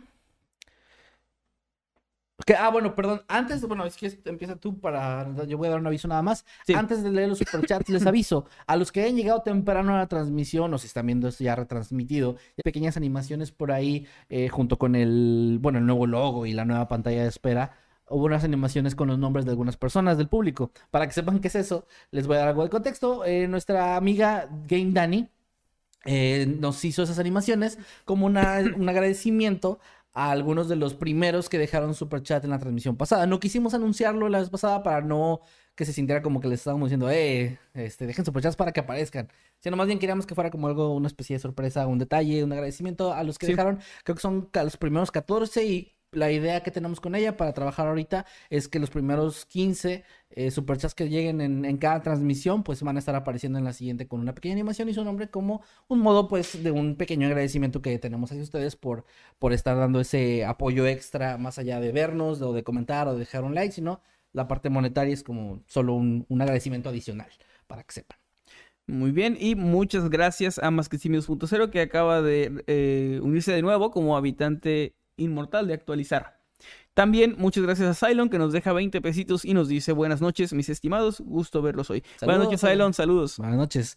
También acá Ante Maker, que ya lo había mencionado antes, está cumpliendo 17 meses como habitante inmortal, wow. Y dice, solo vengo a felicitar a nuestro querido Manuel Morales René, Newclore.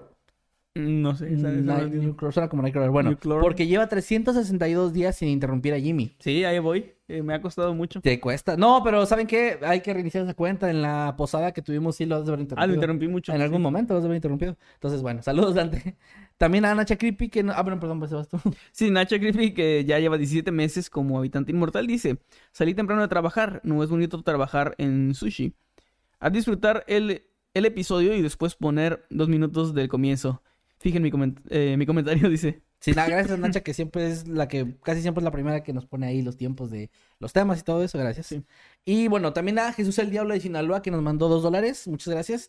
Y dice, ¿qué rollo plebes? Ya ando por aquí, saludos. Hola, saludos, el Diablo de Jesús. Sinaloa, ya tenía rato que no veíamos Gracias por estar aquí. Gracias por andar por acá, un saludo, un abrazo. También un saludo a Román J que nos manda 5 dólares y dice, en la noche cuando duermes Kevin viene a espiar, ten cuidado de poner un gran candado o Kevin te verá encuerado. Bueno, Es lo que dice. pues ahí está, Román, sabes muchas cosas, sabes demasiado. Ya, ya le sabe mucho, Román. También gracias a Jesús Mercado que nos mandó 50 pesos y dice, hola chicos, saludan a mi hijo, ah no, perdón, a mi tío José, que estamos viendo noctámbulos acostados de cucharita porque tiene miedo del tema. Saludos a tu tío José. Saludos, José. Un abrazo y pues que estén bien. Un abrazo de cucharita. Saludos Jesús también para ti. Dante Maker, muchas gracias por tu super chat, nos manda 20 pesitos y dice, fantasma con tenis, creo que lo dibujaré.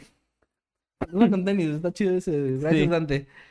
También a Emma Montoya que nos dejó cuatro mil pesos colombianos y dice un saludo guapos y un corazoncito. Me fascinó el último por dos podcasts. Mira, meme. Eh, muchas gracias. eh, Emma, Emma, sí, tú lo sabes. Qué pro. Eh, gracias, gracias por el apoyo y un abrazo. Muchas gracias a Ginette González a la torre que nos deja 20 pesitos. Dice, saludame chicos, hoy no podré verlos en vivo. Saludos Ginette y pues gracias por vernos ya después, no te preocupes. Un saludo. Ojalá que te haya gustado el episodio. Saluditos.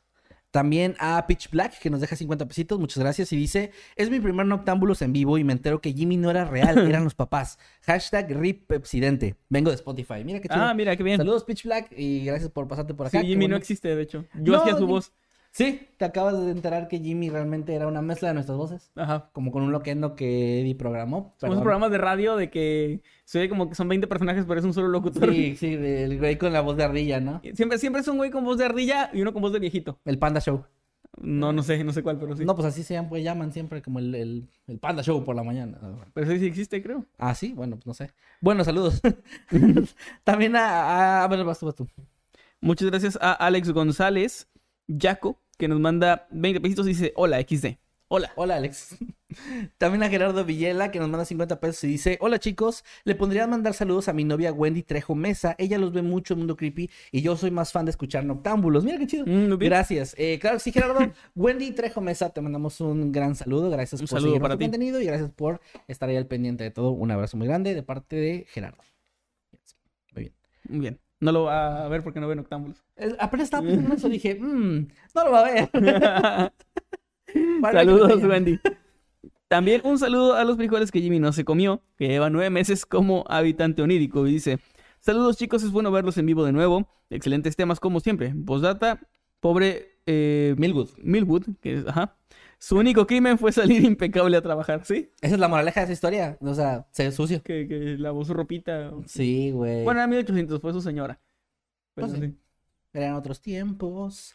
También a de Fernando 0200 que nos mandó 50 pesos y dice, me gusta su programa, les doy 50 para que puedan comprarse algo o algún refresco. Saludos desde Nabolato, Sinaloa. Gracias, muchas Saludos. gracias. Eh, de hecho, hace ratito nos compramos unos, como aquí hace frío, nos compramos unos chocolates calientes de una marca genérica, no voy a decir. Ajá. Pero pues ya con eso ahí se cubre, gracias, muchas gracias. Ya nos patrocinaste el chocolate.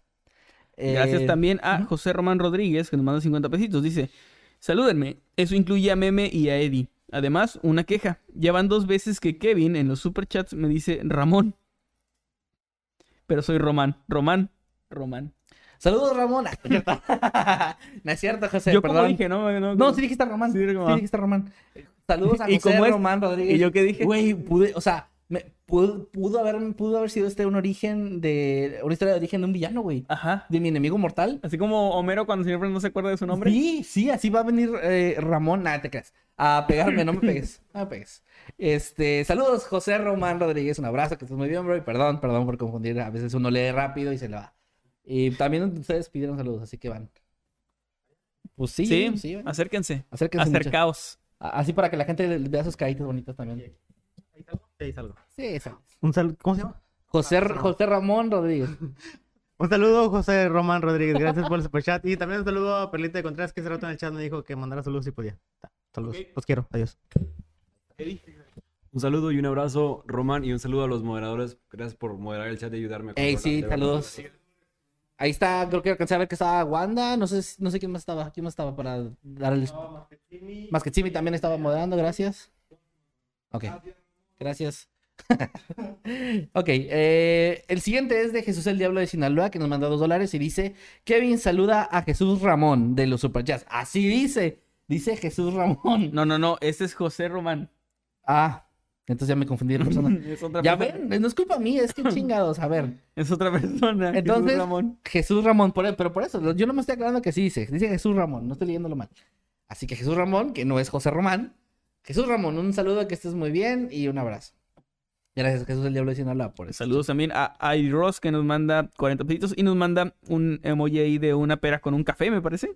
Creo que sí, está bien cool. Muchas gracias. O subiendo a una tina gigante de sangre. Puede ser, no sé. Pues no creo que sea eso, pero quién sabe. Eh, Bueno, también acá Fogosita69, que nos manda 20 pesitos y dice, digan, ¿un gym? ¿Qué es un gym? Ah, un gym. Pero es him. Ah, En los Simpsons. ¿Un him? ¿Qué es Ah, un sí, es cierto. Ah, No, un Esos him. capítulos más de temporadas arriba de la 10, porque Sí, no... es cuando come la barra de manzana, que son periódicos chinos. Ese capítulo no me gusta.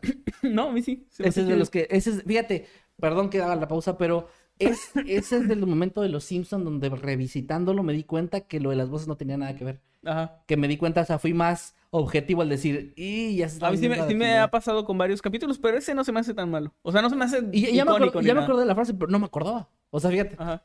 Bueno, Fogosita, A mí lo de los Sherpas y eso sí me da mucha risa. Sí estaba bueno, pero, o sea, tenía momentos más bien, pero ah, no sé. Bueno, X, no estamos hablando de los Simpsons aquí. Ah, vas tú. Sí, gracias. Bonant84 nos manda 20 pesitos. Dice, Reina, dame un buen regalo este 13. Saludos, chicos. ¿Ok? Y así. Muy bien. No sé quién es reina, pero pues ahí dale un regalo. Dame un buen regalo. Y el 13, no el 14, que no. Bueno, Jesús Mercado nos manda 50 pesos y dice: Chicos, mi tío me dijo que si le daba un beso me daba para un super chat. Chicos, gracias por sus historias, me gustan mucho, son los mejores, Ger y Meme. Y mandó un super chat. Perdón. Ey, ya me estoy contagiando de tu pendejada. Sí. Jesús Mercado, gracias por ese super chat y no voy a comentar nada porque ¿qué, qué se puede decir?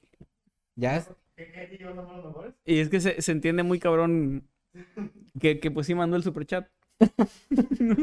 Bueno, ya sí, ya que, que sí. Gracias, Daniel Castillo, a quien le damos la bienvenida como habitante eterno.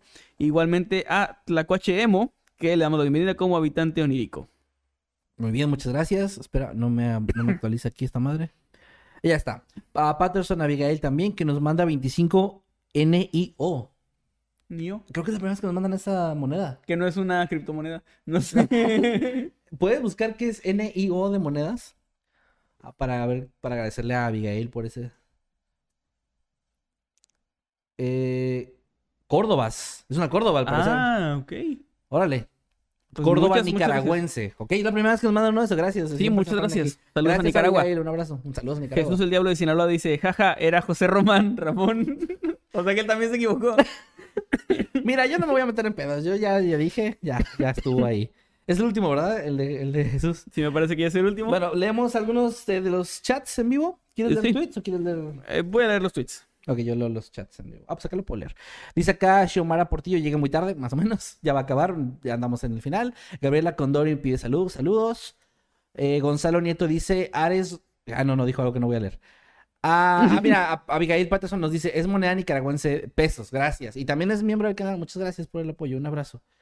Dice Valen, ya me estoy contagiando de tus pendejadas, jajaja, me encantan. Me refería a que estoy tosiendo como este güey porque se la pasa tosiendo y no se cubre la boca y en una grabación me tosió en la puta cara. Entonces, pues si me enfermo otra vez, ya saben de dónde se fue. Yo siempre me cubro la boca. Bueno, acá también nos llegó uno de Yuna Cross. ¿Le puedes mover el chat tanto? Perdón, porque se me está perdiendo. Dice, saludos desde Puebla, Kevin y Emanuel, cuídate mucho, porque te extrañamos la semana pasada y saludos a todo el equipo. Yuna, muchas gracias. Este, sí, nos estamos cuidando. Bueno, Manuel no mucho, pero. Saludos a Shaman1494 que nos deja un tweet aquí con hashtag Noctámbulos Podcast. Jimena, sé que estás viendo Noctámbulos, por favor déjame ver a mis hijos, nos dice. Saludos. Espera, había otro ahí arriba. Hay más superchats que están llegando. Había uno arriba, arriba, que es de Tlacuache Emo. Un saludo. Que nos mandó 20 pesitos y dice: Patrocinado por Amazon XD. Es mi primer pago. Muy bien. Ahí está. Y Genial. había otro más de Andrade Jesús que nos mandó 50 pesos y dice: Si pudieran elegir un artista ya fallecido para poder dar un último concierto y que ustedes pudieran ir, ¿quién sería? Yo, Freddie Mercury de Queen. Yo también Freddie Mercury de Queen. Sí, es que estoy entre él y Michael. Pero Michael en los noventas. Es que también me gustaría ver a los Beatles, que están muertos los dos de ellos. Pero, sí. Pero siento que habría muchos gritos. Bueno, ya no, ya no estamos en los 60 donde no se escuchaba habría nada. muchos gritos. Sí, también por Freddy, ¿no? Pues sí, también. Pero ahora- hubiera revivido, o sea, si fuera que todos saben que, que volvió. Es que eso es lo que está cabrón, o sea, depende del contexto. Es como regresar a cuando dieron un concierto. Definitivamente Live Aid donde estuvo. Oh, sí. Para decir EO con Freddy, güey. Podría saberme lo que va a pasar. Sí, güey, spoilarte ahí de que. "Oh, la verga", Pero pues. Eso está, eso está más raro, pero mm, por alguna razón me emociona más. Y vas, vas al final y le das un condón. Freddy, ponte esto. Como el meme ese del luchador. Ah, sí, eso- ¿Quién es eso el luchador? Triple H, ¿no? Triple H, ajá, que. Es Edge. Ah, es cierto, es Edge. Ah, es Edge, es que se parecen, güey. Sí, todos se parecen. No, Edge Mira, son mamados, musculosos. De o pelo sea, largo, rubio. Altos, de pelo largo, ajá. güey. Podrían ser Thor. Podría- sí, de hecho iba a ser Thor, güey. Triple, H H estaba era, rumoreado. era como de los rumores que había. bien fuertes, ajá. Bueno, pero ¿por qué estamos hablando de eso? Bueno, Llegó, llegó algún otro superchat, ¿no, verdad? Es que lo estoy viendo bien ahí. Saludos a Max Luna, que nos, eh, nos eh, etiqueta aquí con el. Bueno, nos pone el hashtag Noctámbulos Podcast. Y nos dice: Una noche fría y con grandes historias me inspiran siempre en la creación del terror. Y nos deja unos dibujos bien, bien chidos. Que no sé si ya los viste, Eddie. Oh, este, qué chido está. del logo de Noctámbulos. Qué cool, muchas gracias. Está muy chido. Ahorita Lo le damos... puso- dale Ah, mira, ahí están, ahí están. Ahorita le voy a dar. Sí, ya le di retweet. Ahorita que Eddie los ponga ahí. Para que los vean, muchísimas gracias. Muchas gracias. Eh, ah, perdón, voy a seguir leyendo acá. Dice Jacqueline Ortega que si le podemos mandar saludo como de narrador. Claro que sí. Eh, vas, Manuel. Jacqueline Ortega. Manuel, Perdón, ahí. con voz de narrador, saludo a Jacqueline Ortega. Hola, ¿qué tal? Buenos días, tardes o noches. Los saluda su amigo Nightcrawler. Y su amigo Masketman. Y este es un saludo para Jacqueline Ortega de parte nuestra de Mundo Creepy. Saluditos. Miren, de hecho ahí está en el chat Dani, eh, Game Dani dice, uy, no, ya me perdieron con mi amado Edge. Perdón, yo no sé nada de lucha libre. No Yo sé, menos que Kevin. Yo no sé Yo, nada, yo güey. sé menos que Kevin de lucha libre. Sí, sabes menos que yo y yo no sé nada. Perdón, no soy fan de lucha libre, no tengo nada en contra, solo no soy fan. Eh, y bueno, ahí está el canal de Dani, por si quieren también ir a seguirle, agradecerle ahí por las animaciones bonitas que hizo. También acá llegó un super chat de 300 pesos, muchas gracias, muchas, muchas gracias. de Gracias. licenciada Divina Rodríguez o licuado de Divina Rodríguez, porque ya vi un meme de eso de leak. Licuado. Lic- Sí, lic puede de ser. fresa, no es licenciado de fresa. Bueno, dice Olis, saludos a todos los chicos, les mando un beso y que descansen mañana. Los veo en repetición. Saludos desde Monterrey. Postdata, cómprense taquitos. Ay, muchas gracias. Gracias. Detalle. Muchas, muchas Gracias, Milik. gracias, mi licuado. Dale. Eh. Saludos, un abrazo. Digo otro, digo otro, perdón. De Andrade Jesús que nos mandó 20 pesitos y dice para Emanuel por decir que Freddie Mercury. Ah, gracias. Muchas gracias. Ahí está. Eh, Oye. de las cosas más random. Ah, no, No, no, perdón, nada más iba a decir, Eddie, los superchats que están llegando, aunque ya los leímos, los puedes mandar al chat como quieran, porfa. Para lo que está haciendo Dani, gracias. Perdón. De las cosas más random que alguien podría estar haciendo mientras ven octámbulos, acabo de ver, creo que es la más random hasta ahora. A ver. Ah, Dice, sí, a ver. Ana Ca- Cañizares dice: Olis, aquí ando lijando una moto vieja de Barbie para volverla a la vida. Un saludo, chicos. Ah, qué Interesante el Noctámbulos de hoy. Muy cool. Qué buena actividad. Aunque... Está restaurando una moto de Barbie. Ajá, qué chido, la verdad sí. También saludos a Vero Jordan ahí en el chat que nos está pidiendo. Dice, les mando un saludo, me tuve que ir por un momento y ya se acabó. Pues bueno, ahí lo puedes ver en repetición, no te preocupes. Jimmy está en el chat porque lo están arrobando. Ah, sí. Lil Ahí Jimmy está. aquí está y dice, nada que ver Edge y Triple H. Jimmy sí le gusta la lucha libre, creo. Pero pues a mí no. Y No, pues saludos. Jimmy, pero pues deberías venir a estar aquí diciendo eso en vez de estar en el chat. Bien bueno para venir a corregir, pero, Sí, pero sí. no para venir aquí al, al estudio. No Saludos. voy a dar un tema. Saludos, Jimmy. Está mejor God of War con las mecánicas nuevas, por cierto. Dice acá, Night One ya antojaron taquitos. Eh, Souna dice, siempre me emociona verlos desde que los conocí por mi ex. Ella se fue, pero ustedes se quedaron en mi corazón. Ay, qué bonito. Saludos, Souna. Que estés bien. Aquí a Gray, eh, a través de interesante, es como el triste, el triste caso de Tiny Team. Y- Ah, sí. Hablaste de eso en un video que luego tuviste que borrar. Lo tuve que borrar porque recibió mucho hate, porque la gente pensó, por alguna razón, que yo le estaba tirando hate a Tiny Team, cuando en todo el video digo que era bien chingón. Solamente hablé de rumores y de teorías que había sobre él. Si no ubican a Tiny Tim por el nombre, la canción que sale en varios, varios lugares, en Insidious, pero también muy popular en, en el primer episodio de. Bob Esponja, cuando está haciendo las cangreburgers. Ujú. El primer episodio donde hace un chingo de cangreburgers para un montón de, de anchoas. Este, esa, esa canción así con voz muy aguda es Tiny Tim. Sí, está muy Es una interesante. historia muy trágica. De hecho, no estaría mal traerla aquí, ¿eh? No estaría mal, hay muchas historias en la música que son muy buenas y en, en ese caso, o sea, ese video que hice de Tiny Team, no sé por qué recibió tanto, tanto, tanto hate y lo, lo quité. Ahorita no lo hubiera quitado, creo que era inexperto. Gracias a Crickstar, mi amor, que nos manda 20 pesitos, me manda a mí 20 pesitos y dice GPI chocolatito. Le voy a tener que llevar. Y bueno, este... Este güey, no este güey, mira, meme, tú y yo sabemos que este güey no tiene experiencia. Lo que era lo que tenías que haber dicho, ya te compré uno, ahorita te lo llevo. Aquí, Aquí, está, aquí pero ya- está, yo ya se lo compré.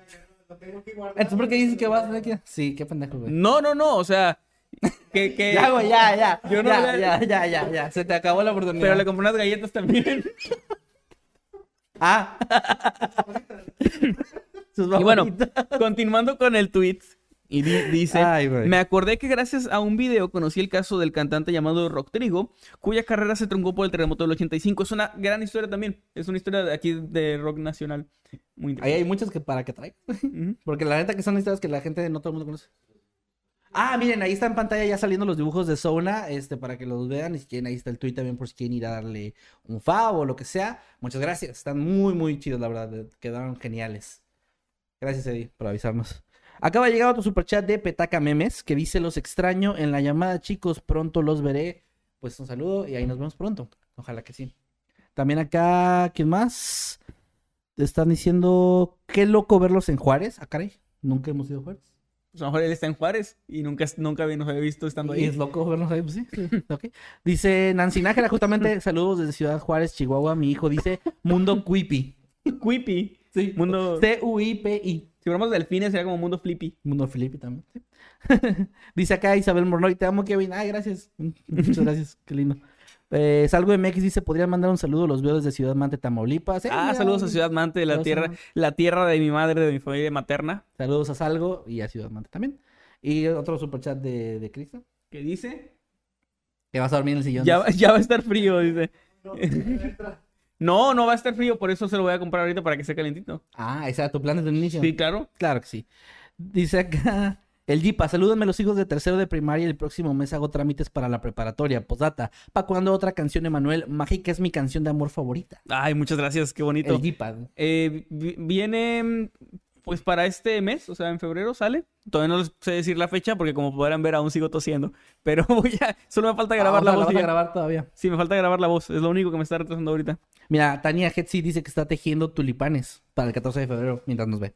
Órale, tejiendo tulipanes. Tejiendo O sea, es como eh, una flor hecha de estambre, supongo. No tengo ni puta idea, güey. Bueno. Pero pues Tania ahí nos puede O aclarar. hagas experimentos así pegando dos tulipanes.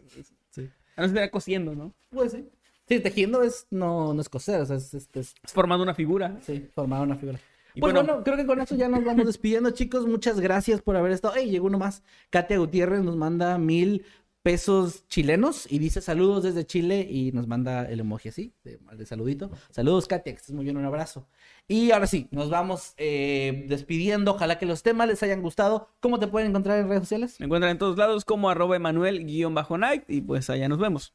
A mí me encuentran en todas partes como arroba Kevin. Les recuerdo que estamos subiendo eh, videos en TikTok como arroba mundo creepy oficial, es la cuenta ya oficial. Ya tenemos varios, les está yendo bien. Y también estamos subiendo algunos shorts a YouTube por si los quieren ver. Hay gente que nos ha pedido que sea como contenido exclusivo o algo así, pero pues son historias que a lo mejor algunas personas no han visto, es como para llegar a otro tipo de público también. Entonces, si es una historia que ya vieron en el canal, pues entiendan que estamos tratando de diversificar el, contenido nada más. Y al staff que estuvo aquí con nosotros, que nos estuvo ayudando, también Crixta que estuvo ahí en, en el chat, a los moderadores, muchas, muchas gracias. A Meme lo pueden encontrar en todas partes como arroba meme parreno meme y en YouTube como meme parreño. Y también en Por Dos Podcast sale todos los viernes. De hecho, mañana sale un episodio nuevo de, de Por Dos para que vayan y lo vean. Y al buen Eddie como arroba Eddie Secker en todos lados. En Twitch, que es donde andas más activo, ¿verdad? Y creo que en Instagram también. Bueno, ahí síganlo en todas las redes. Y gracias por el apoyo. Gracias por estar aquí una semana más con nosotros. Repito, ojalá que los temas les hayan parecido interesantes. Si nos están escuchando en Spotify, Deezer, Apple Podcasts o cualquier otra plataforma en la que estemos, por favor, ahí danos un follow que nos ayudaría bastante a llegar a más gente y a que este contenido pues siga llegando a más personas. Sobre todo en historias como la que trajo Manuel hoy que, que vale la pena compartir y que la gente conozca. Y pues ahora sí ya. Con Sí, eso nos despedimos. Recuerden que cada jueves a las 8 es Noche de Noctámbulos. Nos vemos la próxima semana. Que estén muy bien y adiós. Bye.